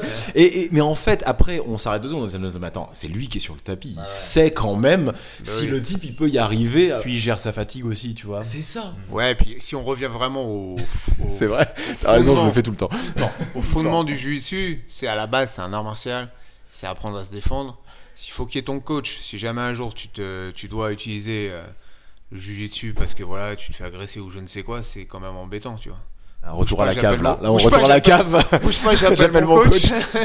ça serait gênant, quoi. Mais pour, pour en revenir au côté stratège, je pense vraiment que peut-être on a cette image, mais c'est pas vraiment euh, la stratégie, c'est plus euh, un jiu-jitsu euh, carré, technique, je pense. Parce que nous, on n'est pas athlétique, on n'est vraiment pas athlétique de base, on n'est pas sportif, on n'a jamais fait de sport en dehors du jiu-jitsu, on fait zéro prépa physique. Genre Maxime, il a jamais fait une séance de muscu de sa vie, je pense. Moi, à la limite, j'ai j'ai déjà couru quelques fois. J'ai déjà fait quelques fois euh, des tractions, des pompes, mais je, Mais t'es sérieux on mange Non. à mort de tartiflette. Ça, y a pas de souci. Non, Et on- on- non, sur l'alimentation et ça, on fait, fait pas, fait, fait pas trop de conneries, mais on n'a jamais fait de prépa physique, jamais. que- Mais vous vous prenez pour qui à donner des conseils là sur des podcasts et tout? Mais ils sont complètement malades ces Mais, deux-là. mais Pas de stratégie, pas de prépa. À la limite, Qu'est-ce que vous foutez là? Pas trop de sneakers, mais allez-y. quoi. Ouais, tu verras bien qu'on fait pas trop de conseils sur la prépa physique. Hein. si tu regardes, si tu réécoutes. Incroyable, incroyable. non, mais regarde, tout ça, ça vient du fait que nous, on a toujours été un petit peu, on s'est toujours senti un petit peu entre deux mondes durant nos années de compétition. On se sentait entre le monde amateur et le monde pro. C'est-à-dire que par rapport aux amateurs, généralement, on était, euh, bon, vraiment, on était, je dirais. euh, Vous étiez meilleur que les amateurs. Ouais, des loisirs. La plupart des loisirs, on était meilleurs, je pense, honnêtement. Mais dès qu'on arrivait contre les pros, ça devenait compliqué. Et on a toujours navigué entre ces deux mondes. Mais c'est le problème de la France, c'est qu'il n'y a pas de, il y a pas de Exactement. pro. Ouais, maintenant, donc- c'est un peu en train de changer. On, on est content parce que maintenant, on voit que la, la génération actuelle a à peu près des moyens. C'est pas encore au niveau Br- Brésil, euh, États-Unis, mais ça commence maintenant. On a des clubs qui proposent des entraînements. euh, Il y a des environnements où voilà, les gars peuvent être challengés. Euh, juste une petite parenthèse. Nous, quand on a commencé chez Patrick, nous, on, on rêvait d'un truc, c'était d'avoir une ceinture noire à notre poids. Parce que la seule ceinture noire qu'on avait, elle était 3 KT au-dessus. C'était Patrick à l'époque. Et nous, on disait, si seulement Et en on plus, il passait sa vie à être marbré, donc Ouais, c'est sûr que ça il devait pas être marrant. Mais euh, nous, on rêvait d'avoir une ceinture noire légère pour euh, sentir. rien que ça, on n'avait même pas. Donc c'était un autre monde. On avait des, on avait un environnement qui était vraiment. euh, et, alors qu'en face, on avait des gars qui, avaient euh, des, voilà, des environnements compétitifs, nickel, etc. Donc on avait un gros décalage par rapport au monde professionnel. Maintenant, ça s'est un peu réduit et on a aujourd'hui en France moyen, je pense, de produire des compétiteurs internationaux parce que on a des environnements qui le permettent. Tu penses que c'est un problème français ou un problème global? Parce que là, ce que tu dis, si, si vraiment c'est si vraiment c'est ce que tu dis, la, la- la raison pour laquelle vous, êtes, vous avez jamais été pro, complètement pro, pourquoi vous n'êtes pas parti de France? Aujourd'hui, il y a des gars qui, on en connaît par exemple une ceinture marron, qui passe un peu de temps au Japon, qui va euh, essayer d'aller un peu aux États-Unis, qui passe et qui, et qui voit des entraînements et qui se professionnalise comme ça. Pourquoi? Alors à ce moment-là, si tu dis que c'était français, si on dit que c'était français, parce que je l'ai dit aussi, et que c'était pas un problème international et juste qu'aujourd'hui le jiu-jitsu commence à avoir de l'argent, commence à faire de l'argent donc des moyens, bah vous auriez pu le faire à l'époque, vous auriez pu partir. On- on- Qu'est-ce que vous avez foutu un peu? À quoi Alors- sert votre podcast?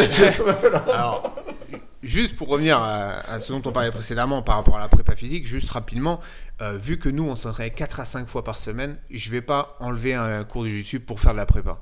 On a toujours privilégié le jiu-jitsu sur la prépa physique, c'est pour ça qu'on n'a pas fait. Puis au-delà de ça, on n'a jamais été fan. Nous, euh, prépa physique, ça nous saoule, muscu. euh, alors, on déteste ça, en fait, euh, voilà. Bon, bref. Euh, par rapport euh, aux environnements, etc., le fait qu'on aurait pu partir à l'étranger, il faut bien comprendre que nous, à l'époque, il était, c'était complètement impossible d'imaginer qu'on puisse vivre du jiu-jitsu ou voilà. Donc, euh, Donc c'est pour ça que je dis c'est plus un truc de mentalité peut-être. Ouais, c'est que euh, quand on a commencé, on était en train de faire nos études. Il y a un moment donné où, euh, voilà, j'avais pas envie de, d'être foco jujutsu 100%. Et pourtant me tu le fais aujourd'hui. au chômage, dans une situation pourrie à 30 ans. Ou vivre chez mes parents à 30 ans, à galérer. Il y a un moment où, voilà, on a tous des responsabilités. donc, il y a un moment où c'est juste une question de trouver un bon compromis entre euh, te préparer une, euh, une vie avec ses contraintes, euh, un, un métier, et euh, voilà. Et je pense que on n'était pas prêt à être foco 100% jus dessus, tout sacrifier pour. Voilà, ça c'est clair. hein. Et Thibault le disait, on- nous la compétition on a toujours fait, mais euh, jamais de manière très intensive. Aujourd'hui, les mecs forts en France, ils combattent toutes les semaines. Tu vois, nous, on n'a jamais fait ça. Nous, Il n'y avait pas moyen de combattre toutes les semaines à l'époque aussi. hein. Il n'y avait pas. Ouais. Je me rappelle d'une année, euh, début on a commencé, il n'y avait eu qu'u- qu'une compète dans l'année, une ou deux, et dont une qui avait été annulée parce qu'il y avait eu un feu dans le, dans le gymnase, je sais pas si tu te rappelles. Bref, euh, en gros les compétitions ça n'avait rien à voir, ou alors fallait aller en Belgique, fallait, fallait vraiment bouger quoi. Euh, du coup, nous, le- les compètes, on a toujours fait, mais on en faisait quoi? 3-4 par an, pas plus. En fait, nous, notre approche du jiu-jitsu, c'est pas euh, l'aspect ultra compétitif. On a toujours fait de la compétition. On a fait nos premières compétitions peut-être en 2001 et on en fait encore aujourd'hui. Il y a- six mois, on combattait encore. Donc, euh, nous, on a fait de la compétition tout du long parce qu'on pense que c'est un- une facette du jiu-jitsu qui est très, très, très, très, très importante, qu'on peut pas négliger. Donc, on a toujours fait. Mais moi, en tout cas, je me suis jamais considéré comme un compétiteur acharné. C'est-à-dire que pour moi, c'est juste une facette du jiu-jitsu. Moi, je vois le jiu-jitsu comme chose de plus global. qui me suivra jusqu'à ma mort. Et voilà, je pense que c'est quelque chose qui, qui a énormément de valeur, le jiu-jitsu, pour tout le monde. Et pas uniquement pour ceux qui vont se dédier à ça à fond et qui vont en faire euh, un mode de vie très axé compétition. Moi, voilà, je, c'est après, Même ceux qui en font une fois par semaine, tranquille. ah, ah, exactement. Mm. Euh, moi, euh, c'est c'est le cœur de mes élèves, hein, ça. C'est le cœur de nos élèves, le loisir. c'est- le cœur de toute façon du jiu-jitsu global. hein. Quoi, Exactement. les, les compétiteurs, c'est quoi 5% Ouais, c'est ça, 5-10%, tu vois. Allez, les vrais compétiteurs Ouais. acharnés, 1%, même pas. Ouais, c'est ça. Ouais. Et puis euh, dans un club, euh, les blancs et bleus, c'est euh, 70-80% de tes élèves. Ouais. Donc c'est des gens à qui tu vas amener un truc peut-être un instant. Nous, notre but, bien sûr, c'est de, de les amener jusqu'au bout. Mais euh, si on peut, euh, voilà, améliorer entre guillemets la vie des gens en leur, leur, euh, voilà, permettant de s'entraîner, de découvrir un star martial, ce mode de vie, etc. C'est surtout ça qui compte pour nous. C'est pas la, la compétition. C'est Même si ça on que- en a fait beaucoup. Hein. C'est ça que vous visez avec votre podcast? C'est-à-dire? Eh ben, là, on parle plus en fait de transmission. Ouais. Dans ce que j'entends euh, de la part de Thibault là, en fait, on parle plus de transmission plutôt que de euh, amener des gens à gagner, etc. Et donc, je, je, je sais pas, le podcast aurait pu dire non, non, nous on est là pour donner des clés aux gens euh, au, au- au niveau de l'entraînement, au niveau du perfectionnement, j'en sais rien. Mais là, en, en- en écoutant le discours de Thibault, en fait, on est plus sur, bah, en fait, on, on veut étaler, on veut Étendre, enfin, diffuser, diffuser, le plus possible le, le, le mot en fait du jujitsu, le, Oui, c'est ça. l'esprit du C'est plus jujitsu. ça. Euh, Nous, nous de toute façon, euh, je pense pas qu'on ait eu toujours. On est, on- même à l'heure actuelle, on n'a pas vocation à devenir euh, un, un club ultra compétiteur. Alors, si, si on a des bons compétiteurs, tant mieux. Mais on va pas tout consacrer là-dessus. Euh, Ouais, nous, c'est ça, c'est c'est vraiment ça c'est parta- faire partager, partager notre passion, euh, diffuser le sport, faire en Ça, sorte c'est-à-dire que- qu'en dehors du club, vous aviez besoin d'en parler. C'est ça, en Ah fait, bah, voilà, c'est- tout mon c'est truc. ça c'est- c'est- fait. D'en parler, en fait. Et alors pourquoi, pourquoi le, parce que donc on, on en a discuté assez rapidement euh, avant. Ouais. Euh, vous êtes euh, donc sur Jits et tout ça. Et pourquoi vous essayez pas Alors on, on a parlé du YouTube et des choses comme ça. Alors à ce moment-là, de, de le diffuser de manière plus large alors encore? Bah si si c'est l'idée hein. de toute façon on nous on n'est pas on n'est pas contre le fait de, de- Parce que vous savez de quoi vous parlez Après, quand même. Et en plus, vous en parlez assez bien. C'est beau, reste- c'est génial pour nous, des gens qui ont cette Ouais, vision-là, justement. mais ça reste une niche on sait qu'on touchera jamais euh, voilà on n'est pas sur des euh, des thématiques euh, standards c'est pas de, enfin là on parle pas de je sais Ouais, on pas, parlait de pas de politique sport, de général, vrai, sport, c'est de vrai. cinéma ça reste limité En fait, nous, on a commencé ce truc-là un peu déjà dans un premier temps pour nos élèves. C'était euh, un petit truc, c'est-à-dire qu'il n'y avait pas d'ambition euh, derrière ça. C'était, on avait quelques anecdotes, on a encore pas mal d'anecdotes parce que on est des vieux, on est là depuis longtemps, donc ça fait 20 ans qu'on a vu le truc, puis on a vu le, le, le- le sport évoluer. Ouais, c'est que ça, comme on disait tout à l'heure, euh, au départ, ça n'avait rien à voir. Il n'y avait pas tout ce délire de JJB lifestyle avec le côté fun, des berimbolos, ça n'avait rien à voir. Vous regrettez. Enfin, non, regrettez, non, c'était différent. Vous, il y en Non, avait une non, préférence. Parce que je pense que nous, euh, notre force, entre guillemets, c'est d'avoir euh, continué à surfer sur la vague. C'est-à-dire que nous-mêmes, on a, on a évolué, on a continué à, à suivre le mouvement. Donc, euh, on n'a pas vraiment de nostalgie du jiu-jitsu comme il était avant.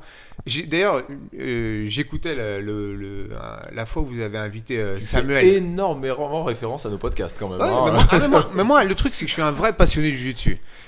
Donc, Ouais, dès que ça parle, tout, ouais, exactement. tout. C'est-à-dire que moi, euh, que ça soit les combats de ceinture bleue, que ça soit le, tout ce qui est, euh, je, suis à peu près tout. Donc j'ai- gardé ce côté un peu euh, fanboy, tu vois, où je, suis le, le jiu-jitsu. Donc je suis un passionné. Donc moi j'ai écouté tous vos épisodes dès, le départ. Et du, coup j'ai écouté celui où vous avez invité Samuel Petit, avec qui on a, commencé. Et il parlait de l'entraînement à l'époque chez Patrick, Patrick Vitan. Et ça m'a fait rire. Ça m'a fait je me rire. faisais matraquer. Non mais ça m'a fait rire parce que c'était vraiment, j'ai exactement le même point de vue. C'est-à-dire que c'était vraiment une autre manière de d'enseigner le truc. Tu te faisais défoncer. Ouais, ouais, ouais, Élim, élim. une anecdote. Fabio, c'est pareil. Hein, Flavio, Flavio, ouais. Alors que quand on discute avec Flavio Santiago, qu'il est là, il est tout gentil, brésilien et tout machin. Et en fait, il paraît que c'est un gars ultra violent sur les tatamis. Ah, bon, ça moi, rigole je- pas. moi, je me souviens d'une anecdote avec Patrick où une fois il y avait un gars qui était venu essayer et le gars combat, combat, il se prend un coup, il commence à saigner, euh, coup, de, coup de genou dans le nez, du sang par terre, le mec était blessé et tout. Et Patrick il fait C'est qui qui a mis le sang là? Et le gars en sang quoi, il fait Ouais, c'est moi, c'est moi, ouais, faut nettoyer. Et- C'est même pas, ça va? Faut Ouais. nettoyer, tu vois ce que je. ouais, ouais, mais, Sinon, tu reviens pas. Hein. mais ouais, mais, mais c'était c'était Patrick, mais c'était pas que Patrick. C'est-à-dire que c'était comme ça. Juste, il y avait un côté euh, un peu rude C'était vrai. Et quand je vois maintenant comment j'accueille les nouveaux élèves, Ça s'est ramolli un peu. Ça s'est ramolli, je- objectivement. Ah, c'est pas que ça s'est ramolli, mais c'est que je pense que ça s'est civilisé. c'est plus le Maintenant, les, les gens disent bonjour et essuient leurs pieds avant Ouais. de rentrer. Non, tu mais même moi, même moi, parce que j'étais un peu le fruit de, de cette époque, même moi, j'ai beaucoup changé dans ma manière de. Moi, j'étais vraiment. euh, C'est-à-dire que pour moi, le jiu-jitsu, c'était pas. euh, j'étais pas là pour être sympa avec les mecs. On était là, c'était un peu la guerre. C'est-à-dire que j'avais un peu cette approche-là de. Ouais, bon, euh, c'est une, une école de vie. Tu vas être formé par le truc. Tu vois, aujourd'hui, j'accueille les gens, les nouveaux. Euh, euh, de manière euh, civilisée, avec le sourire, bienvenue, voilà, je t'explique comment ça se passe. À l'époque, c'était, c'est- il y avait un côté un peu plus martial, plus militaire, plus, voilà, ça changeait. Mais encore une fois, il n'y a pas, il y a pas de nostalgie. Je pense qu'il y a- il y, a aussi peut-être un côté commercial aussi. Hein. Peut-être maintenant, ça c'est. Il y a de la concurrence, c'est ce qu'on disait. Il y a de la voilà, concurrence c'est maintenant. c'est, c'est une professionnalisation aussi du Hmm. truc, tu vois. Évidemment. Donc, euh, il y a pas, j'ai pas de nostalgie par rapport à ça, mais c'est vrai que je, je, je rigolais quand j'écoutais le podcast Samuel parce que ça m'a rappelé des souvenirs. Effectivement, c'est, un autre monde. Est-ce que tu le voyais en volleyeur? Ah, Samuel Ouais. non, moi j'ai. t'es pas obligé de répondre. Quand hein, il avait ses couettes. On ne, par- on ne parle pas de la taille de Samuel Petit et de la, coiffure de Samuel Petit. Ouais, ouais, il y a des vidéos où il combattait, il y avait des petites couettes à l'époque, donc oui. euh, Oh, ça oh, oh, ça- attends, attends, pourquoi attends. pas le volet Tu arriverais à nous les décrire? À nous décrire un petit peu? Ouais, je pense qu'il y a des vidéos qui, qui tournent de cette époque où il avait ce style un peu. hein. Ah, Faut Mais non, non. ça, Jérémy. Des Ouais, je dis ça parce que Samuel, c'est en combat, il est pas facile. Hein. C'est le mec, il est un peu violent. euh, Attends, attends, une vidéo de Samuel Petit avec des couettes. On faut- va lui demander, je pense qu'il aura aucun Ouais, problème à nous envoyer ça en vrai. hein. pendant un Je pense il que avait- ce sera pas un il souci. a hein. une coupe de cheveux, il me semble. c'est ça, hein, de- Cheveux longs. ouais. Bah, pourquoi pas le volet hein Après, ça se respecte aussi. Alors j'ai une petite question parce qu'en fait tu parles beaucoup de l'enseignement Mhm. globalement. Bon, t'es prof, t'as une, deux académies, on va dire une que t'as fondée, une que t'as que t'as rejoint, enfin vous deux. hein. Ouais. Et euh, depuis combien de temps ça existe le Gokudo? Tiens, euh, tiens, je vais laisser Rodolphe euh, répondre sur cette On a commencé en septembre 2006, donc maintenant ça fait euh, ça va faire deux- 12 ans. 12 ans et ça faisait déjà en gros 10 ans que vous faisiez du jiu-jitsu. Euh, Au bout de 10 ans, vous êtes dit, allez, on fait- on va faire notre alors, académie. 10 ans qu'on avait commencé, mais en club, ça faisait que euh, ça faisait que 6 ans. Ouais, 6 ans. on va dire. 6 ans, c'est bon pour être prof quand même. Si vraiment tu t'y es consacré, c'est pas c'est pas Bah, déconnant. euh, c'est c'est pas la même époque, c'est-à-dire qu'aujourd'hui, maintenant, les profs, euh, on va dire que je pense que les gens sont, sentent moins crédibles à partir du moment où ils sont pas au moins marrons. Quoi. Euh, nous, à notre époque, en France, il y avait beaucoup de ceintures bleues qui enseignaient. hein. D'accord. Euh, Et ça, ça semble être vachement important pour vous, l'enseignement. Enfin, je vois, vous en parlez beaucoup de l'enseignement de vos élèves, etc. Ça a été, pour vous, c'était vraiment un moyen de, de vous exprimer en fait, c'est ça quelque que chose qu'on voulait faire, qu'on a voulu faire très rapidement, en fait, donner des cours. Euh, je me rappelle, on en parlait, mais peu après qu'on ait commencé, en fait.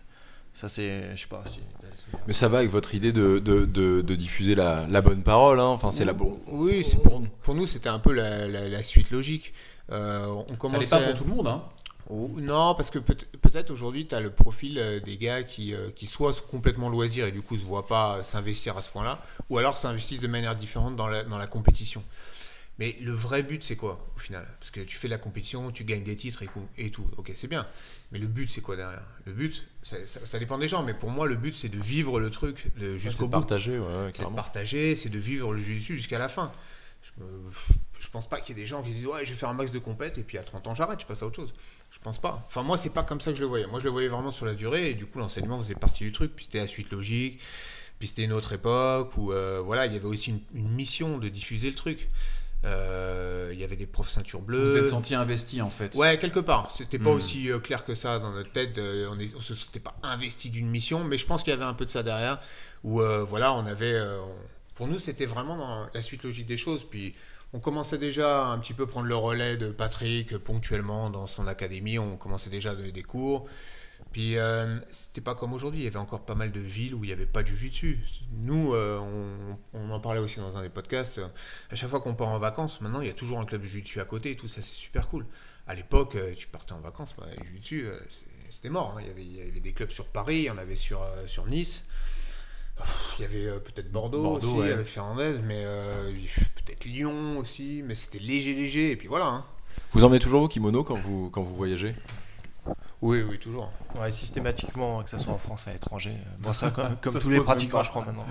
C'est vrai, hein, C'est un truc de dingue. ça, hein, c'est le- Ouais. tu, tu- tu prévois toujours ton sac euh, de Ouais, manière voilà. à pouvoir emmener Ouais. ton kimono. Et en plus, ça, ça prend de la place. Hein. Bah alors il faut, y a les sacs, on a- puisque c'est même développé maintenant les kimonos de voyage, euh, on Ouais, est sur des bah, trucs les- ultra light et légers, tout. ouais. Il y a quelques années il n'y avait pas ça. Quoi. Je veux dire maintenant t'as des kimonos qui pèsent moins d'un kilo. J'ai un kimono de voyage quoi.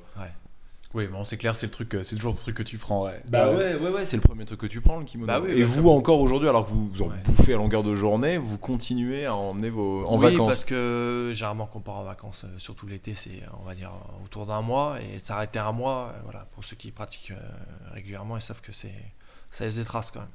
Donc euh, le retour euh, après un mois, il peut être difficile. Ouais, moi, ça fait un mois que j'ai pas pratiqué, je le sens mal. Ouais, mais tu t'es pas voir. prof, t'es pas prof aussi, tu vois ce que je veux dire euh, C'est clair que, enfin, de vous deux. Non, euh, mais même sans être prof, c'est-à-dire que tu- voilà, je vais avoir mal, c'est ça qu'il dit.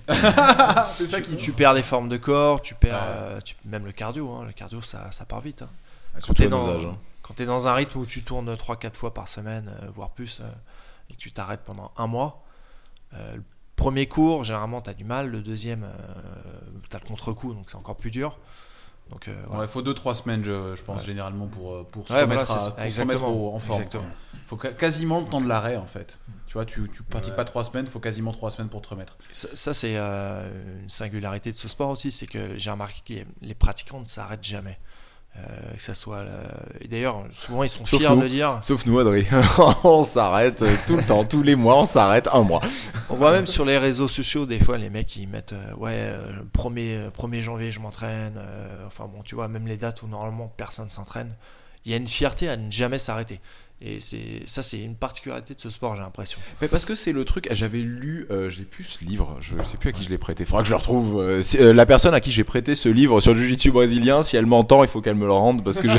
Et la préface est de comment il s'appelle, Danaher, de, de Renzo Gracie à New York, voilà, et qui explique en fait la- le, le- pourquoi. On, on appelle ça le BJJ lifestyle. Et c'est hyper intéressant parce qu'en fait, euh, c'est euh, c'est Royce Gracie qui explique ça. C'est un sport, on peut s'entraîner de 8h du matin à minuit.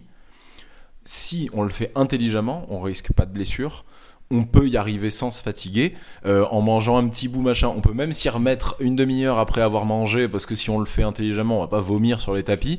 Euh, et, et- et- ça, euh, 365 jours, euh, Ouais, les ouais, 365 bah, jours de l'année, parce qu'en fait, c'est- c'est- comme il n'y a pas de striking, comme il n'y a pas de choses comme ça, en fait, si on fait intelligemment, une fois de plus, hein, en pratiquant intelligent, on, on- on peut s'entraîner euh, tous les jours Ouais, toutes les heures du jour. Bah, et c'est ce qui a amené ce truc Ouais. du lifestyle un petit peu. En fait, on peut penser jujitsu tous les jours. en fait. Moi, c'est quelque chose que j'aime bien dans ce sport, et là je parle de mon expérience personnelle, mais moi je me suis jamais blessé dans ce sport. Et euh, j'en ai fait quand même très intensément, j'en fais encore euh, de manière assez, assez, euh, pour- enfin, assez fort, on va dire. Et je me blesse quasiment jamais, enfin des petites blessures, ok, mais des vraies blessures, j'en ai jamais eu. Et c'est un, un art martial, on arrive quand même à- en en faisant, comme tu dis, intelligemment. Après, tu as le facteur génétique, tu as d'autres, d'autres, euh, on va dire, d'autres facteurs qui jouent, mais tu peux réussir à ne pas te blesser. Et ça, c'est quand même, euh, c'est quand même super bien pour un art martial quand même. qu'un C'est pas le combat. judo par exemple, on en parlait tout Judo, à l'heure. euh, on dit percussions. même qu'un bon judoka, Ah ouais, c'est un judoka blessé. Enfin, tu vois, il y a un truc- percussions, t'as les un jiu-jitsu, comme t'es, c'est compact, t'es rapproché de l'adversaire.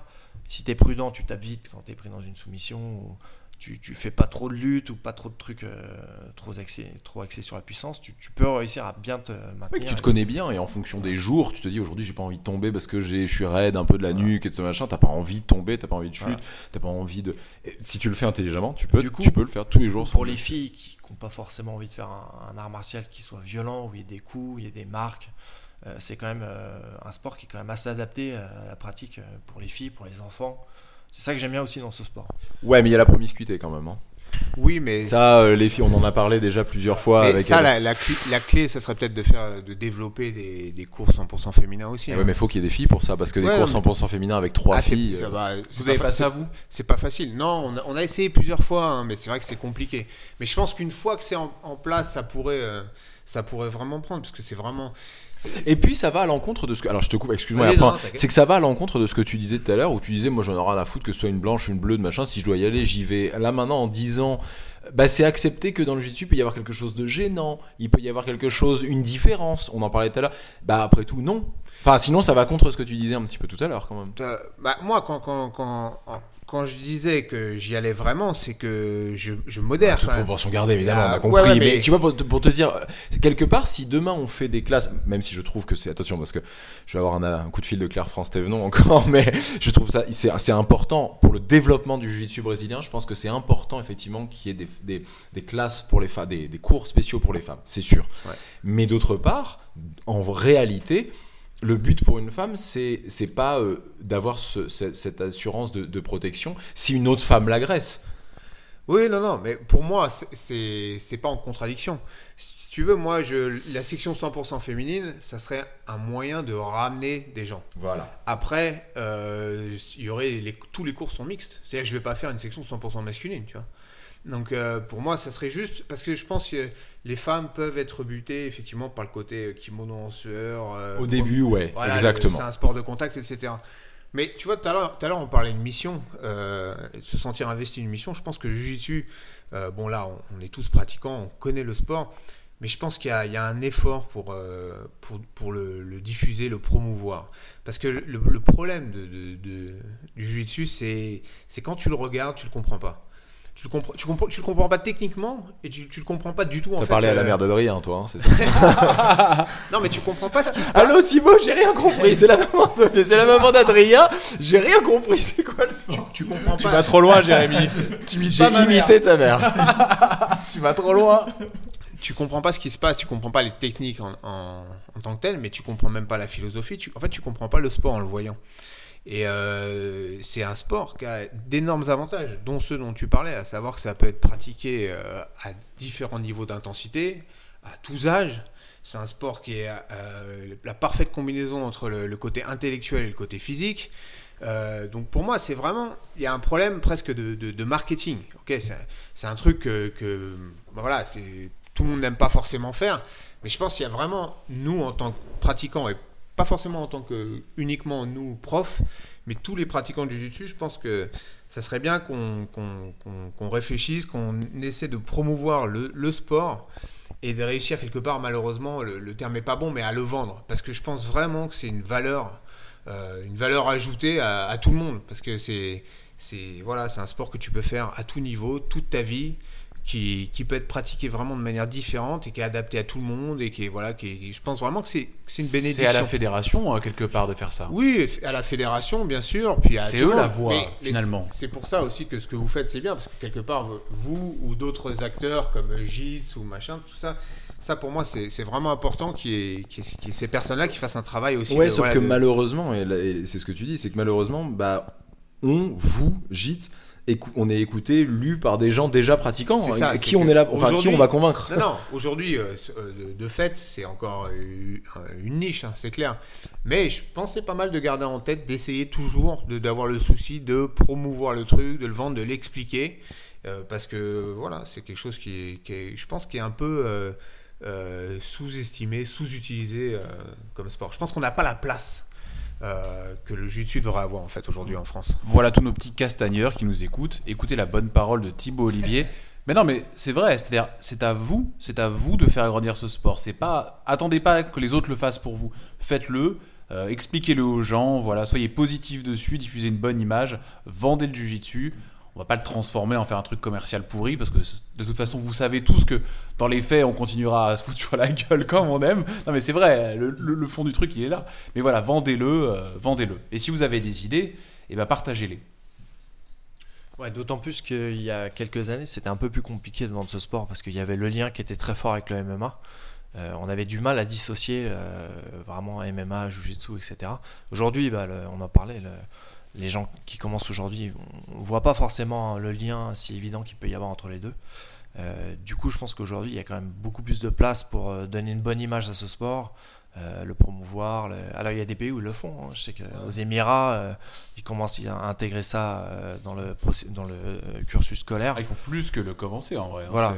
c'est- ouais. Déjà vachement implanté. En France, bon, bah déjà les arts nous, il y martiaux. a des vieilles institutions en France. Oui, Moi, je vois ça. ma fille, par exemple, elle a fait deux judo. ans de judo Ouais, c'est ça. et maintenant elle va faire deux ans d'escrime. Ouais. Il y a un truc comme ça. Le- Leur proposer Je pourrais hein, aller, en plus aller à côté du cercle Tissier, je pourrais leur dire il y, a des- il y a un super prof à côté, mais ils me regarderaient en me disant mais de quoi tu parles? De- Oui, c'est tellement dire, intégré dans le- ouais, c'est ça. bizarrement. Il y, a un- il y a une vision trop particulière du Le sport. judo prend tellement de place en France euh, en, en termes de, éducatifs, euh, mais c'est pas, encore une fois, c'est pas une mauvaise chose, mais que ça va être dur d'avoir deux, deux arts martiaux euh, qui. Ouais, carrément. Voilà. Non mais c'est ça, c'est en vrai c'est le judo qui a toute la place, hein. faut, faut être très clair. Un judo karaté, Ju- judo karaté, ces deux fédérations là, c'est euh, 750 000 licenciés. Le jiu-jitsu brésilien, c'est 7000 licenciés. Vous voyez un peu le truc? Ouais. Non, je pense qu'il faut. On fait moitié-moitié et puis c'est bon. Ça te suffira? Ça te On va les désigner, on va les récupérer. On dit toi, maintenant tu fais du jiu-jitsu. Non, je oui, fais du karaté. Toi oui, toi non, toi oui, toi non. Et alors, bon, pour euh, peut-être euh, terminer un petit peu euh, ce débat, enfin le, ce, podcast, c'est le premier épisode, j'avais un petit truc à vous demander, qui était un peu le débat qui a clos la saison dernière, qui était le partage des techniques. Vous avez écouté ça, sûrement.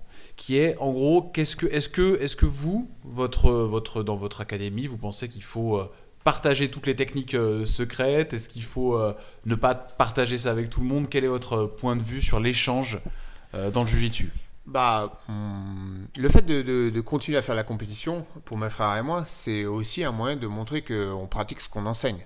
C'est-à-dire que moi, je vais montrer les techniques et je peux presque montrer les combats où je les ai utilisés. Donc moi, il n'y a pas de technique secrète, ou alors c'est des techniques secrètes qui ne fonctionnent pas parce que je ne les mets pas en compétition. Donc moi, c'est très clair, si tu viens à mes stages ou mes cours, je peux presque directement te montrer un combat que j'aurais filmé ou, ou je l'ai pratiqué. Donc euh, nous, il n'y a aucune technique secrète, euh, tout est diffusé. Et puis il suffit pas de montrer une technique pour que la, la personne en face... euh, Elle absorbe. elle- Ouais, c'est ça, euh, ça. Ça suffit pas, c'est- il y a une grosse part de sensation aussi. Moi, il y a le fait que j'ai un peu modifié mon, ma manière d'enseigner, c'est-à-dire qu'au début, je montrais euh, tout un tas de techniques dans plein de positions. Et depuis, euh, on va dire, ça doit faire 5-6 ans, je ne montre que des techniques que je pratique en fait. Euh, quitte des fois euh, à un peu me répéter. Mais euh, là-dessus, j'ai changé. Euh, du coup, il y a technique secrète, il n'y en a pas parce que je montre vraiment que ce que je fais. Et je montre pas ce que je ne fais pas. Parce que je pense que tu auras toujours des personnes qui seront Mais t'as quand même un travail de recherche, j'imagine, c'est-à-dire de d'évolution Ouais, de bah, techniques, des choses de comme faire ça. Quand même. mon jeu. Chaque année, j'ai de nouvelles techniques, donc je les incorpore à mon enseignement. Mais je, je ne montre pas des choses que je ne fais jamais en fait. Euh, du coup, euh, il n'y a pas de technique secrète dans le sens où je- je- tout ce que je fais, je le montre et voilà. Et attends, vas-y. Ouais, euh, puis à la limite, euh, je pense que c'est complètement euh, à l'opposé de ce qui se passe mondialement dans le jiu-jitsu. C'est-à-dire qu'aujourd'hui, tu as des sites internet où tu as des gars qui, comme les Mendes et compagnie, qui montrent leurs leurs techniques. Et ils montrent encore les techniques qu'ils pratiquent en compétition. Donc tu sais qu'ils sont pas en train de te, te mystifier. Donc euh, je pense que s'il y avait des techniques secrètes de, de Thibaut, euh, sachant qu'il y a des techniques ouvertes de Rafael Mendes, euh, tu vois ce que je veux dire? Donc, C'est euh, possible. euh, donc, je, je- je pense que ça tiendrait pas trop, tu vois. Mais euh, ça fait marrer Jérémy. Hein. non, mais c'est ça, tu vois, ça, ça, ça, ça- ça tient pas trop comme concept. Par contre, moi, je, suis, je crois très fort à ce dont on parlait tout à l'heure, à savoir que il y a, le- il y a un jujitsu qui va t'aller à toi et un jujitsu qui va m'aller à moi et ça sera pas le même. Donc euh, moi, je montre des choses que je fais. J'essaie un peu de, de montrer large, pas uniquement mon jeu numéro 1, mais je montre tout ce que je fais ou ce que j'ai fait pendant des années. Il y a des gardes que je fais plus maintenant, mais que je montre beaucoup parce que je pense quand même très bien les connaître. Et puis ça permet aux- à tes élèves de choisir. Et c'est surtout ça. C'est que moi, euh, je peux pas, euh, et je, je déconseille à mes élèves de trop euh, singer quelqu'un. Voir euh, le jeu et faire du Leandrolo, faire du Mendes, faire du machin. C'est bien de le faire à un moment. Moi, je, je- je suis le premier à me faire des Faire du phases. Thibaut Olivier. Je suis le premier à me faire des phases où j'essaie de, de- de- de- d'imiter le jeu de quelqu'un. Mais au final, ce qui va m'aller à moi, et ça, euh, s'il y a bien un truc que j'ai capté au bout de 20 ans de Jujutsu, c'est que à chaque personne son Jujutsu. Donc il faut qu'il y, a il y a une recherche personnelle à faire, euh, technique, et, et c'est aussi pour ça que la compétition, on y revient, c'est très important. C'est, des- des, moments clés qui vont te montrer ce qui est bien ou pas bien pour toi. c'est une mise à niveau, c'est un, Ouais, c'est un- ça. un- un- un arrêt, en Voilà, fait, une image arrêtée. Un moment où euh, voilà, tu, tu, tu, tu fais le point sur ce qui marche, ce qui marche pas, etc. Il faut le prendre comme ça et, et pas plus, pas forcément plus que ça. Mais je pense que c'est très très très important de comprendre euh, ça, c'est qu'à chaque personne son jujitsu. Et il y a un chemin personnel que qu'on pourra pas faire pour nos élèves. Donc nous, on essaie d'être là pour eux. Euh, en leur donnant des voix, etc. Moi, ça m'est arrivé hein, de- de- d'aiguiller mes propres élèves vers d'autres profs en disant euh, essaie de te rapprocher de cette personne. Je sais qu'il fait beaucoup de jeux là. Euh, voilà, moi, Comment- je- quelle est votre vision du, du, du voyage un peu euh, de, de- C'est la question que j'allais poser. C'est vrai? je te, je te laisse la poser. on devrait faire quelque chose ensemble. Ouais, on, devrait faire, on, devrait, on devrait animer une émission régulièrement. Oui, on a un vrai truc. Euh, que- quelle, est, quelle, est, quelle est votre politique là-dessus sur le ah j'ai passé un mois euh, au Sankuno euh, parce qu'on est à côté au Sankuno ou à la MK Team machin quel est... ah ouais comment c'était Euh, qu'est-ce que t'as vu là-bas et tout quelle est votre votre C'est vision intéressant comme question parce que c'est quelque chose qui a, qui a beaucoup changé ça dans le- les mentalités déjà. Parce que nous, quand on commençait, euh, c'était presque interdit d'aller dans les autres. ah clubs. les créontes c'est un truc Très hein. très mal vu. Non mais créon, ça, peut vouloir dire plein de choses, mais juste le fait d'aller dans un club, c'était vraiment mal vu. Euh, non, nous, nous on n'a aucun souci là-dessus. à partir du moment où la personne, euh, voilà, bon, on n'aime pas que nos élèves changent de club, hein, évidemment, mais Donc t'aimes pas voir partir, partir ses élèves, Voilà. c'est évident. non, qui, qui partent définitivement, euh, ça c'est évident, mais euh, le, le fait qu'ils puissent s'entraîner ailleurs, parce que euh, bah, des fois, c'est tout simplement, euh, t'as un mec, il a un certain gabarit, euh, une certaine ceinture, et il n'a pas de quoi s'entraîner euh, dans le club, donc peut-être il va aller voir ailleurs, ou, ou peut-être des fois c'est parce que, euh, je sais pas, il, il y a un créneau qui lui convient par rapport à, je sais pas, une pause le midi, j'en sais rien, ça peut être n'importe quoi. Non, nous on est là-dessus, on n'a pas de souci. Euh, du moment que, euh, voilà, on va dire que qui représente toujours notre club, qui, euh, voilà, faut pas non plus qu'ils qu'ils partent de notre club, c'est pas l'idée. Mais le fait de s'entraîner ailleurs, non, pas du tout. C'est, il y a aucun souci là-dessus. c'est même des choses, des fois, on encourage certains de nos élèves à le faire, carrément, parce que on sait que certains élèves euh, chez nous sont bons, sont, sont des bons élèves à potentiel, connaissent bien notre jeu et arrivent à bien s'en sortir. Mais on voit des fois qu'en compétition, on est étonné parce qu'on on les voit un peu euh, euh, contre-performer et se prendre des trucs qui nous paraissent pas génial, alors que euh, contre nous, euh, voilà, ils arrivent à bien résister. Et en fait, souvent, il manque aux élèves le fait de d'avoir l'habitude de combattre contre des gens avec des jeux différents. Voilà, et bon, plus tu combats avec des gens différents, bah meilleur tu es quoi. Plus tu, tu seras polyvalent. Donc euh, on, on encourage nos élèves à aller à des open mat, etc. Euh, vous en organisez vous? moi, euh, au cercle d'ici, on au fait cercle régulièrement. oui ça fait oui ça fait partie Au, de la au beaucoup d'eau, pas trop, parce qu'on a moins de disponibilité au niveau des salles, mais au cercle, oui, c'est très régulier. À chaque- quasiment chaque jour férié, on fait des, des open mat. Puis comme dit Thibaut, le problème c'est que dans le club, au bout d'un moment, tu connais, tu connais les jeux presque par cœur de tes élèves, enfin tes élèves ou tes partenaires. Et euh, à, à ce point que euh, des fois, tu, tu te mets tout de suite dans une position parce que tu sais que ton adversaire, il travaille tel truc, tel, tel machin. C'est T'as ça. t'as le réflexe Ça rend, naturel. fait- ça rend feignant en fait. hein. Non, mais c'est ça, hein, vraiment. Moi je l'ai vécu, hein, donc je. euh, donc c'est très clair. Exactement. Et quand tu vas dans un autre club et que tu connais pas la personne, il y a tout un travail de. Déjà, il y a le, le facteur, euh, souvent, il y a un peu le côté test. Tu te testes un peu, t'es pas dans une compète, mais bon, t'es.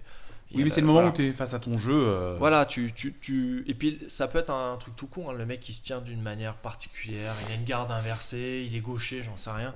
Ce qui te, ce qui t'amène à éventuellement travailler différemment. Et je pense que ça fait vraiment améliorer. Ben, je- on en avait parlé dans un podcast, mais euh, une personne qui a commencé avec nous, c'est Cédric à Cacbovi. Euh, enfin, des jumeaux, des Mhm. frères.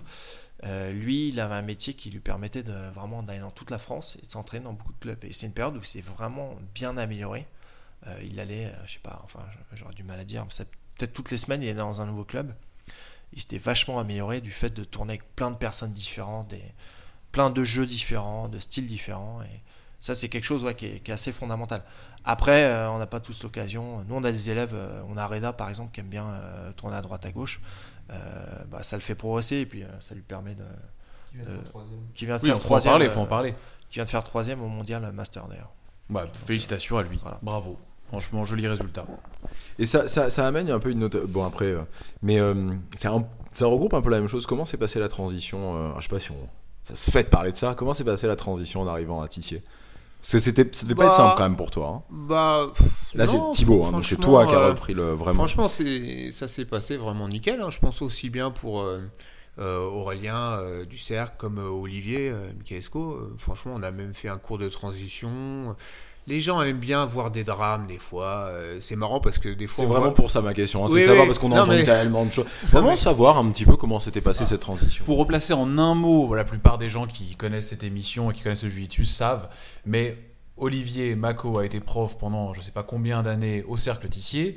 Il est parti pour fonder sa team. Et donc toi, tu as repris derrière. C'est ça, ouais. Euh, en fait, ça s'est fait relativement naturellement. Aurélien nous connaissait euh, depuis euh, longtemps. Il était notamment parti au Brésil avec Maxime, notre troisième frère, pour je ne sais plus quelle euh, édition du championnat du monde. Bref, il nous connaissait, il nous suivait un peu, et puis voilà, puis il, nous- il est rentré en contact avec nous pour savoir si ça nous intéressait. Mais même sans, donner de nom, tout ça, c'est-à-dire que c'est vraiment, tu es arrivé avec des gens qui étaient déjà ceinture noire, là, qui avaient euh, eu un prof pendant des années, Ouais. obéi à certaines règles, et sans, sans même limite parler d'un lieu. En parlant de toi, arrivant Ouais. dans un endroit déjà existant. Je sais pas si ça se voit souvent, ça, quand même, dans le jiu-jitsu brésilien, puisqu'on parlait des voyages et des Non, et des machins. C'est France, particulier. pas trop, ouais. C'est quand même très particulier. Je Oui, me demande oui. si c'était pas un des premiers, tu vois, le, voir le premier. Oui, non, c'est vrai que c'est étonnant, surtout qu'ils aient pris quelqu'un qui n'était pas euh, issu du cercle. Après, dans le jiu-jitsu, on est tous plus ou moins issus du cercle, directement ou pas. Nous, on était élèves de Patrick. Moi, pour l'anecdote, j'ai passé ma ceinture bleue, je crois que c'était en 2002 ou 2001, je sais plus, soit l'un soit l'autre. Et euh, à cette époque, les ceintures étaient passées au cercle tissier. C'est-à-dire que moi, j'étais allé au cercle tissier en 2001-2002, donc pour passer ma ceinture bleue. Je crois que ce même jour, d'ailleurs, David Pierre-Louis lui était passé violette, je crois, il me semble. Et c'était Christian Derval euh, qui était là, qui m'avait fait un test, etc. Et c'est, euh, je crois, la seule fois où je suis allé au cercle pendant 20 ans avant d'y revenir. euh, En tant que prof. En tant que prof. Et euh, donc non, moi honnêtement, juste je parlais de drame parce que sur les réseaux sociaux, j'ai vu deux trois remarques où les gars sous-entendaient des trucs comme quoi ça se faisait pas, je sais pas quoi, alors que tout le monde était content de ce qui se passait quelque part. hein. Il n'y a, pas eu de problème. Bon après, c'est un changement, il y a eu une année de transition et tout, mais euh, ça s'est fait très naturellement, en bonne entente, j'ai envie de dire. Moi, j'ai aucun problème avec Olivier, au contraire, je le connais depuis 20 ans, je m'entends très bien avec lui. Euh, non, il n'y a eu aucun souci. Donc ça, sur la partie euh, presque gestion de club administratif, il n'y a eu aucun problème. Mais j'en parle juste parce que j'ai vu sur les réseaux sociaux des gars s'exciter comme, comme qui y avait eu, comme quoi il y avait eu plus ou moins des trucs qui avaient été faits dans le dos des gens, manipulation, je sais pas quoi. Non, rien du tout. Il y en a qui, qui essaient de chercher des drames là où il n'y en a pas. Non, tout s'est fait vraiment cool. Après, sur mon cas personnel, moi j'étais très content dans le sens où, ouais, c'est, honnêtement, c'était une fierté pour moi de revenir. Le Certicier, c'est un club euh, historique, t'appelle c'est pour le- ça. qu'on m'appelle pour ça, Mm. que euh, c'était vrai. C'est pas un autre qu'on a vraiment- appelé, hein. Ouais, c'est ça. Puis il y avait le, le fait que moi j'avais passé ma bleue là, euh, Christian Derval que j'avais bien connu à l'époque, était un des, un des fondateurs. hein. C'est peut-être la personne. Après, si on peut jamais dire la personne, mais quelqu'un en tout cas qui a eu un rôle prépondérant dans le judiciaire français. c'est le berceau du jiu-jitsu brésilien français. ça. Point. On a, Pour moi, on- voilà, il y a même pas. Euh, Pour moi, honnêtement, c'était une grosse fierté, un honneur, un honneur hein, vraiment. Donc euh, voilà, non. Après, c'est clair que c'est délicat, dans le sens où moi, j'arrive. Euh, le Certicier, c'est pas un petit club. Il y avait beaucoup de ceintures noires, des compétiteurs avec qui, euh, voilà, que je connaissais sans, sans trop connaître non plus et tout. Mais franchement, non. euh, ça s'est dans l'ensemble, euh, dans l'ensemble, ça s'est vraiment très bien pa- passé. Tout le monde a été relativement cool. C'était une année de transition. Là, maintenant, c'est bien posé. C'était une année de transition, donc euh, voilà, il y a des gars euh, qui ont suivi Olivier, d'autres qui sont restés au cercle, tout, mais franchement, il n'y a pas eu de. Non, moi, je suis content de, de comment ça s'est passé. Je trouve que j'ai vraiment eu un bon accueil. euh, J'ai l'impression que les gens ils sont contents. Il y a vraiment une bonne ambiance. euh. Voilà. Après, bon, c'est une année où j'ai beaucoup combattu. Euh, j'ai beaucoup tourné parce que je voulais tourner avec tout le monde. euh, voilà, et je voulais donc je faisais les après-midi au cercle, le libre, le soir un peu au cercle, le soir un peu au Gokudo. Donc j'étais vraiment fatigué physiquement parce que J'allais dire fatigué, ouais. Ouais, j'ai j'ai 40 ans, tu vois, donc euh, je suis, puis je, je suis plus dans une optique très compé- compétitive, très compétition. J'en fais de temps en temps pour montrer que voilà, je suis encore là, puis me faire plaisir. Mais euh, l'air de rien, m'entraîner fort comme ça, puis j'avais envie de tourner avec tout le monde pour montrer que voilà, que ça fait partie du truc, voilà. Donc euh, j'étais bien KO. C'est aussi pour ça que ce mois-ci là, cet été, j'ai rien fait, rien fait. Je me suis entraîné deux fois parce que je voulais reposer un petit peu mon corps et puis voilà, trouver un. Pour bien marbrer tout le monde à la rentrée. ouais, c'est ça là. C'est septembre, c'est septembre Ouais. bientôt. Olivier, euh, Olivier, pardon, Thibaut, Thibaut, s'est bien reposé. Il va... il- Venez vous- au cercle, venez, Tissier. venez au cercle. ouais. Non, non, c'est pas du tout ça, mais je pense que c'est bien de reposer. Il sourit quand même, il sourit. Hein. De toute façon, il est violent, c'est un violent, hein, Thibaut. Il y a un vrai truc. Tiens, d'ailleurs, en parlant de c'est un violent, euh, il est où Maxime? Pourquoi lui ne. Non? Là, faudrait demander à lui, mais Parce que vous faites le podcast ensemble? Bon, là, donc j'ai compris parce que vous faites le podcast. Euh, j'ai l'impression qu'il a une moindre implication dans les clubs. euh, que- qu'est-ce que je réponds à ça? Là Ah, c'est fou, c'est la première fois que vous. D'habitude, ils sont là à s'arracher le micro et là. euh, Fous la merde entre les frangins, toi. Bah ouais. Vas-y, vas-y. Ouais, c'est c'est un sujet qu'on a.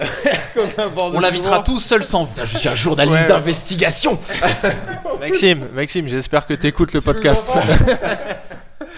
Vous Non. avez plus de nouvelles de Maxime Peut-être qu'il est encore dans la cave ou un truc comme ça. Non, Maxi- Maxime, il est un petit peu moins. euh, c'est pas impliqué parce que.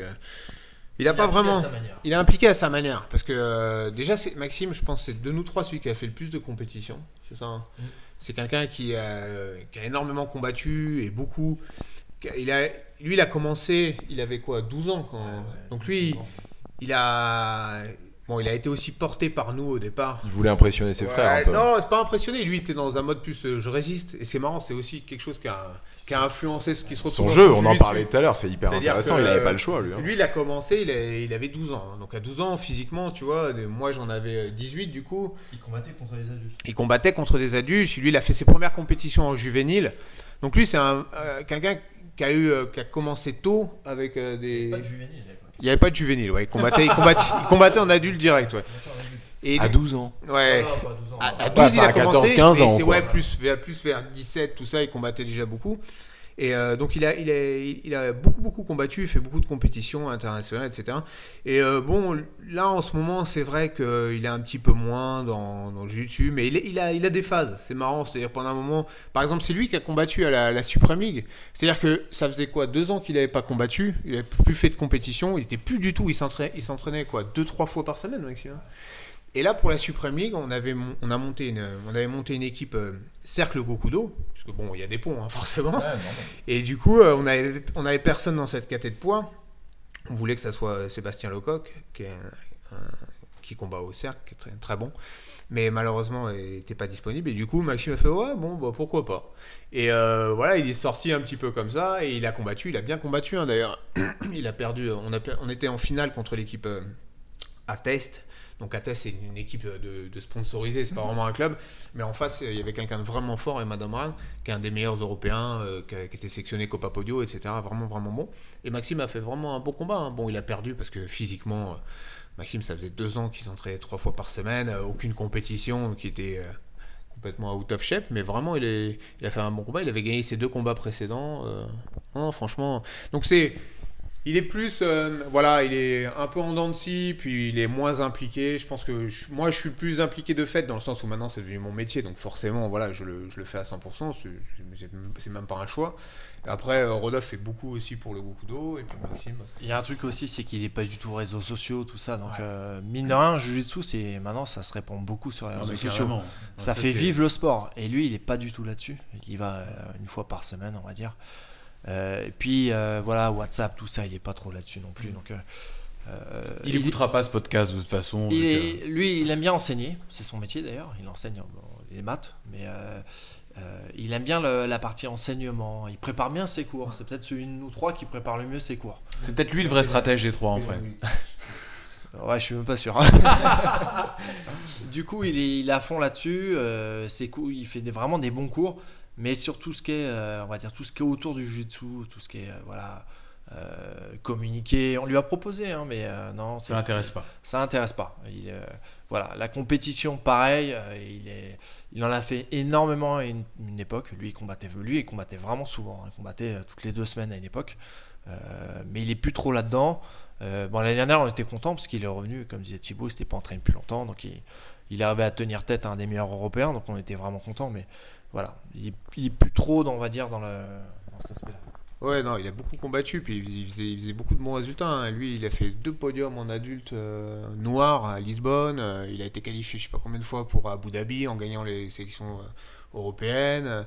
Il a fait des beaux combats. hein. Il a fait un combat contre Langui mémorable où pendant 6 minutes, il le tenait au score.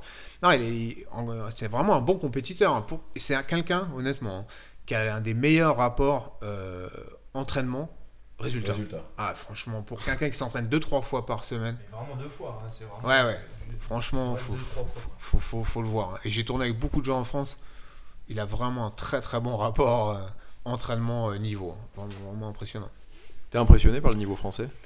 Ouais, fran- Enfin, franchement. vous d'ailleurs, hein, je dis vous, mais c'est parce que tu dis j'ai j'ai deux Franchement, en France. ouais, on est impressionné, puis on est fiers parce qu'on on a beaucoup de, de jeunes Français. Et franchement, c'est, on a des ceintures bleues, des ceintures violettes, qui ont vraiment un gros gros niveau. hein. Malheureusement, euh, c'est la même chose au niveau européen, c'est-à-dire qu'ils arrivent à produire des gars encore plus ouf presque. Donc euh, c'est, dur pour eux parce qu'il y a une énorme concurrence, mais euh, on a aujourd'hui des, Français qui arrivent à tenir tête au niveau au niveau international. Faut, faut voir que nous à notre époque, quand on combattait des Brésiliens c'était vraiment quelque chose. C'était genre, c'était presque une montagne à gravir. Je pense que maintenant, les Français aujourd'hui, quand ils voient des Brésiliens, ils s'en tapent. Ils veulent les déglinguer. Ils, Ouais, ils vont au charbon, Ouais, pareil, ils vont au c'est charbon. vrai, ouais, Il n'y a pas ce, ce petit truc où nous, on avait vraiment, c'est comme si on sentait qu'en face, on avait une montagne. Quoi. Et je pense qu'ils ont plus ce truc-là. Ils ont les conditions pour. Et il y a, y a beaucoup de gars en, en France qu'on qu'on connaît bien, des petits jeunes qui sont très motivés, qui sont investis, qui sont à 100% dedans. Et nous, ça nous fait plaisir de voir ça. Et voilà. Et bon, là, au mondial, ça n'a pas trop donné. Les petits jeunes, ils n'ont pas réussi à. Mais, mais je pense que l'année prochaine, euh, franchement, ça s'est joué à rien sur On le arrive. combat.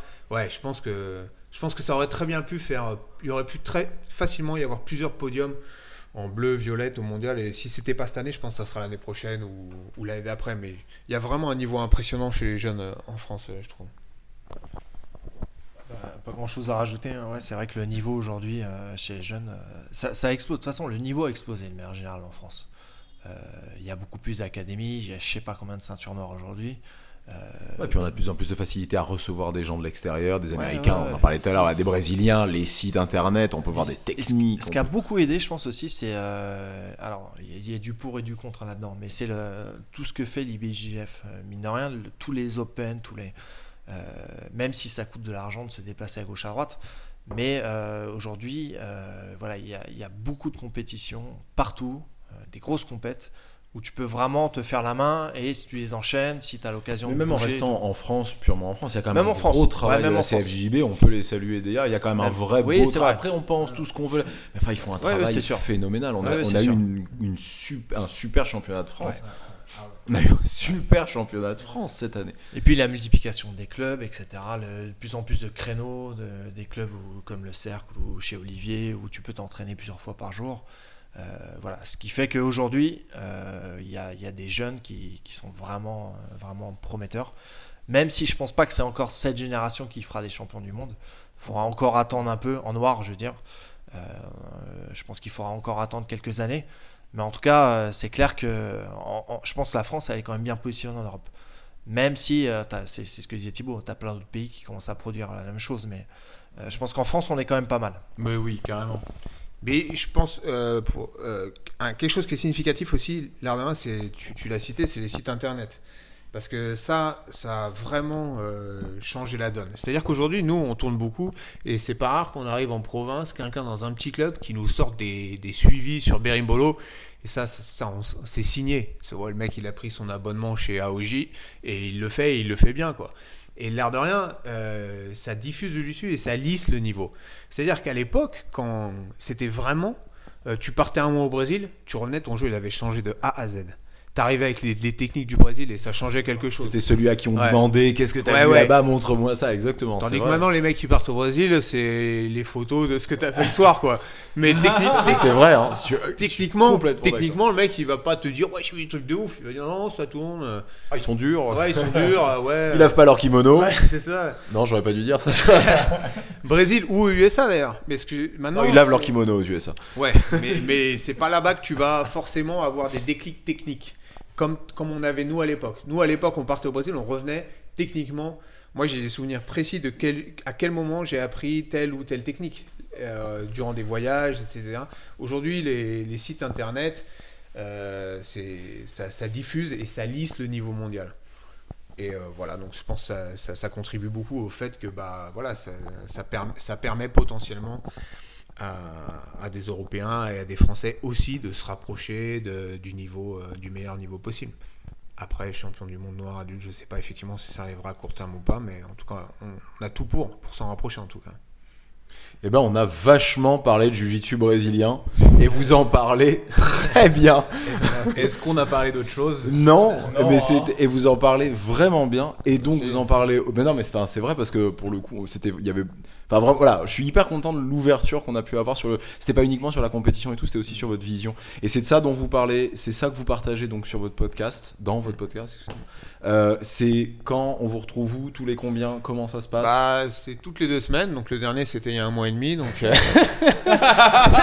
Vous êtes hyper prolifiques les gars, super, top. Donc vous pouvez leur faire confiance, euh, suivez-les, Voilà. super. Hein, vous allez être. euh, non, c'était les vacances. Bon, bah là, là, c'est bien. On a fait celui-là. Ça va. Là, on, s'engage. On s'engage à, faire ouais, le ouais, prochain. ouais, ouais. Ouais, parce que je pense que deux personnes qui en parlent vraiment professionnels et pas euh, et pas nous qui en fait essayons juste de, de, de, de- de rencontrer du On monde. fait des clowns, de- nous, c'est Non, tout. mais c'est vrai, il y a un truc où on veut le faire vivre. Vous, vous en parlez. Mm. Et, euh, et je pense que c'est hyper important que vous continuiez. Vraiment, c'est super super important parce qu'il y a, il y a une vraie demande à laquelle aujourd'hui personne ne répond.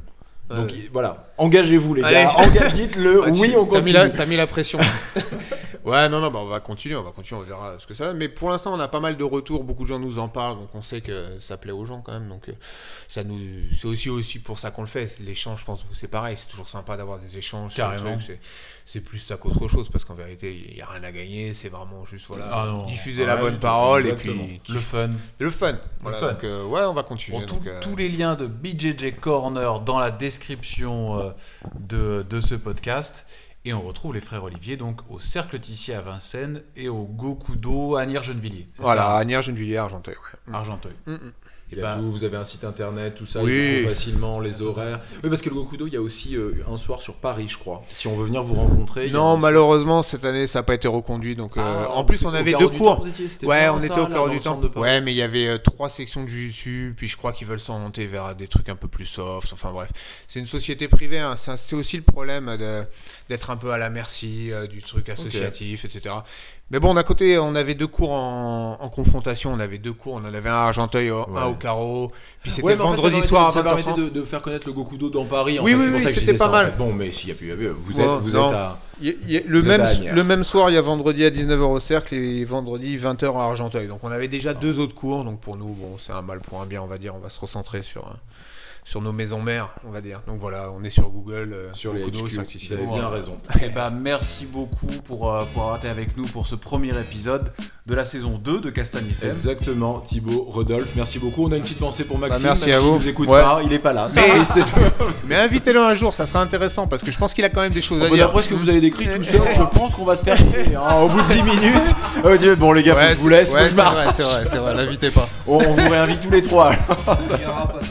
Allez, bisous Maxime. Merci beaucoup les gars. Merci, beaucoup à tous les castagneurs pour tous vos messages, tout ça. Et, euh, et on se donne rendez-vous très bientôt. À la prochaine, Jérémy. Exactement, salut Adrien, merci beaucoup. Euh, les frangins, merci beaucoup. Merci à vous, bonne continuation, à la prochaine. Ciao.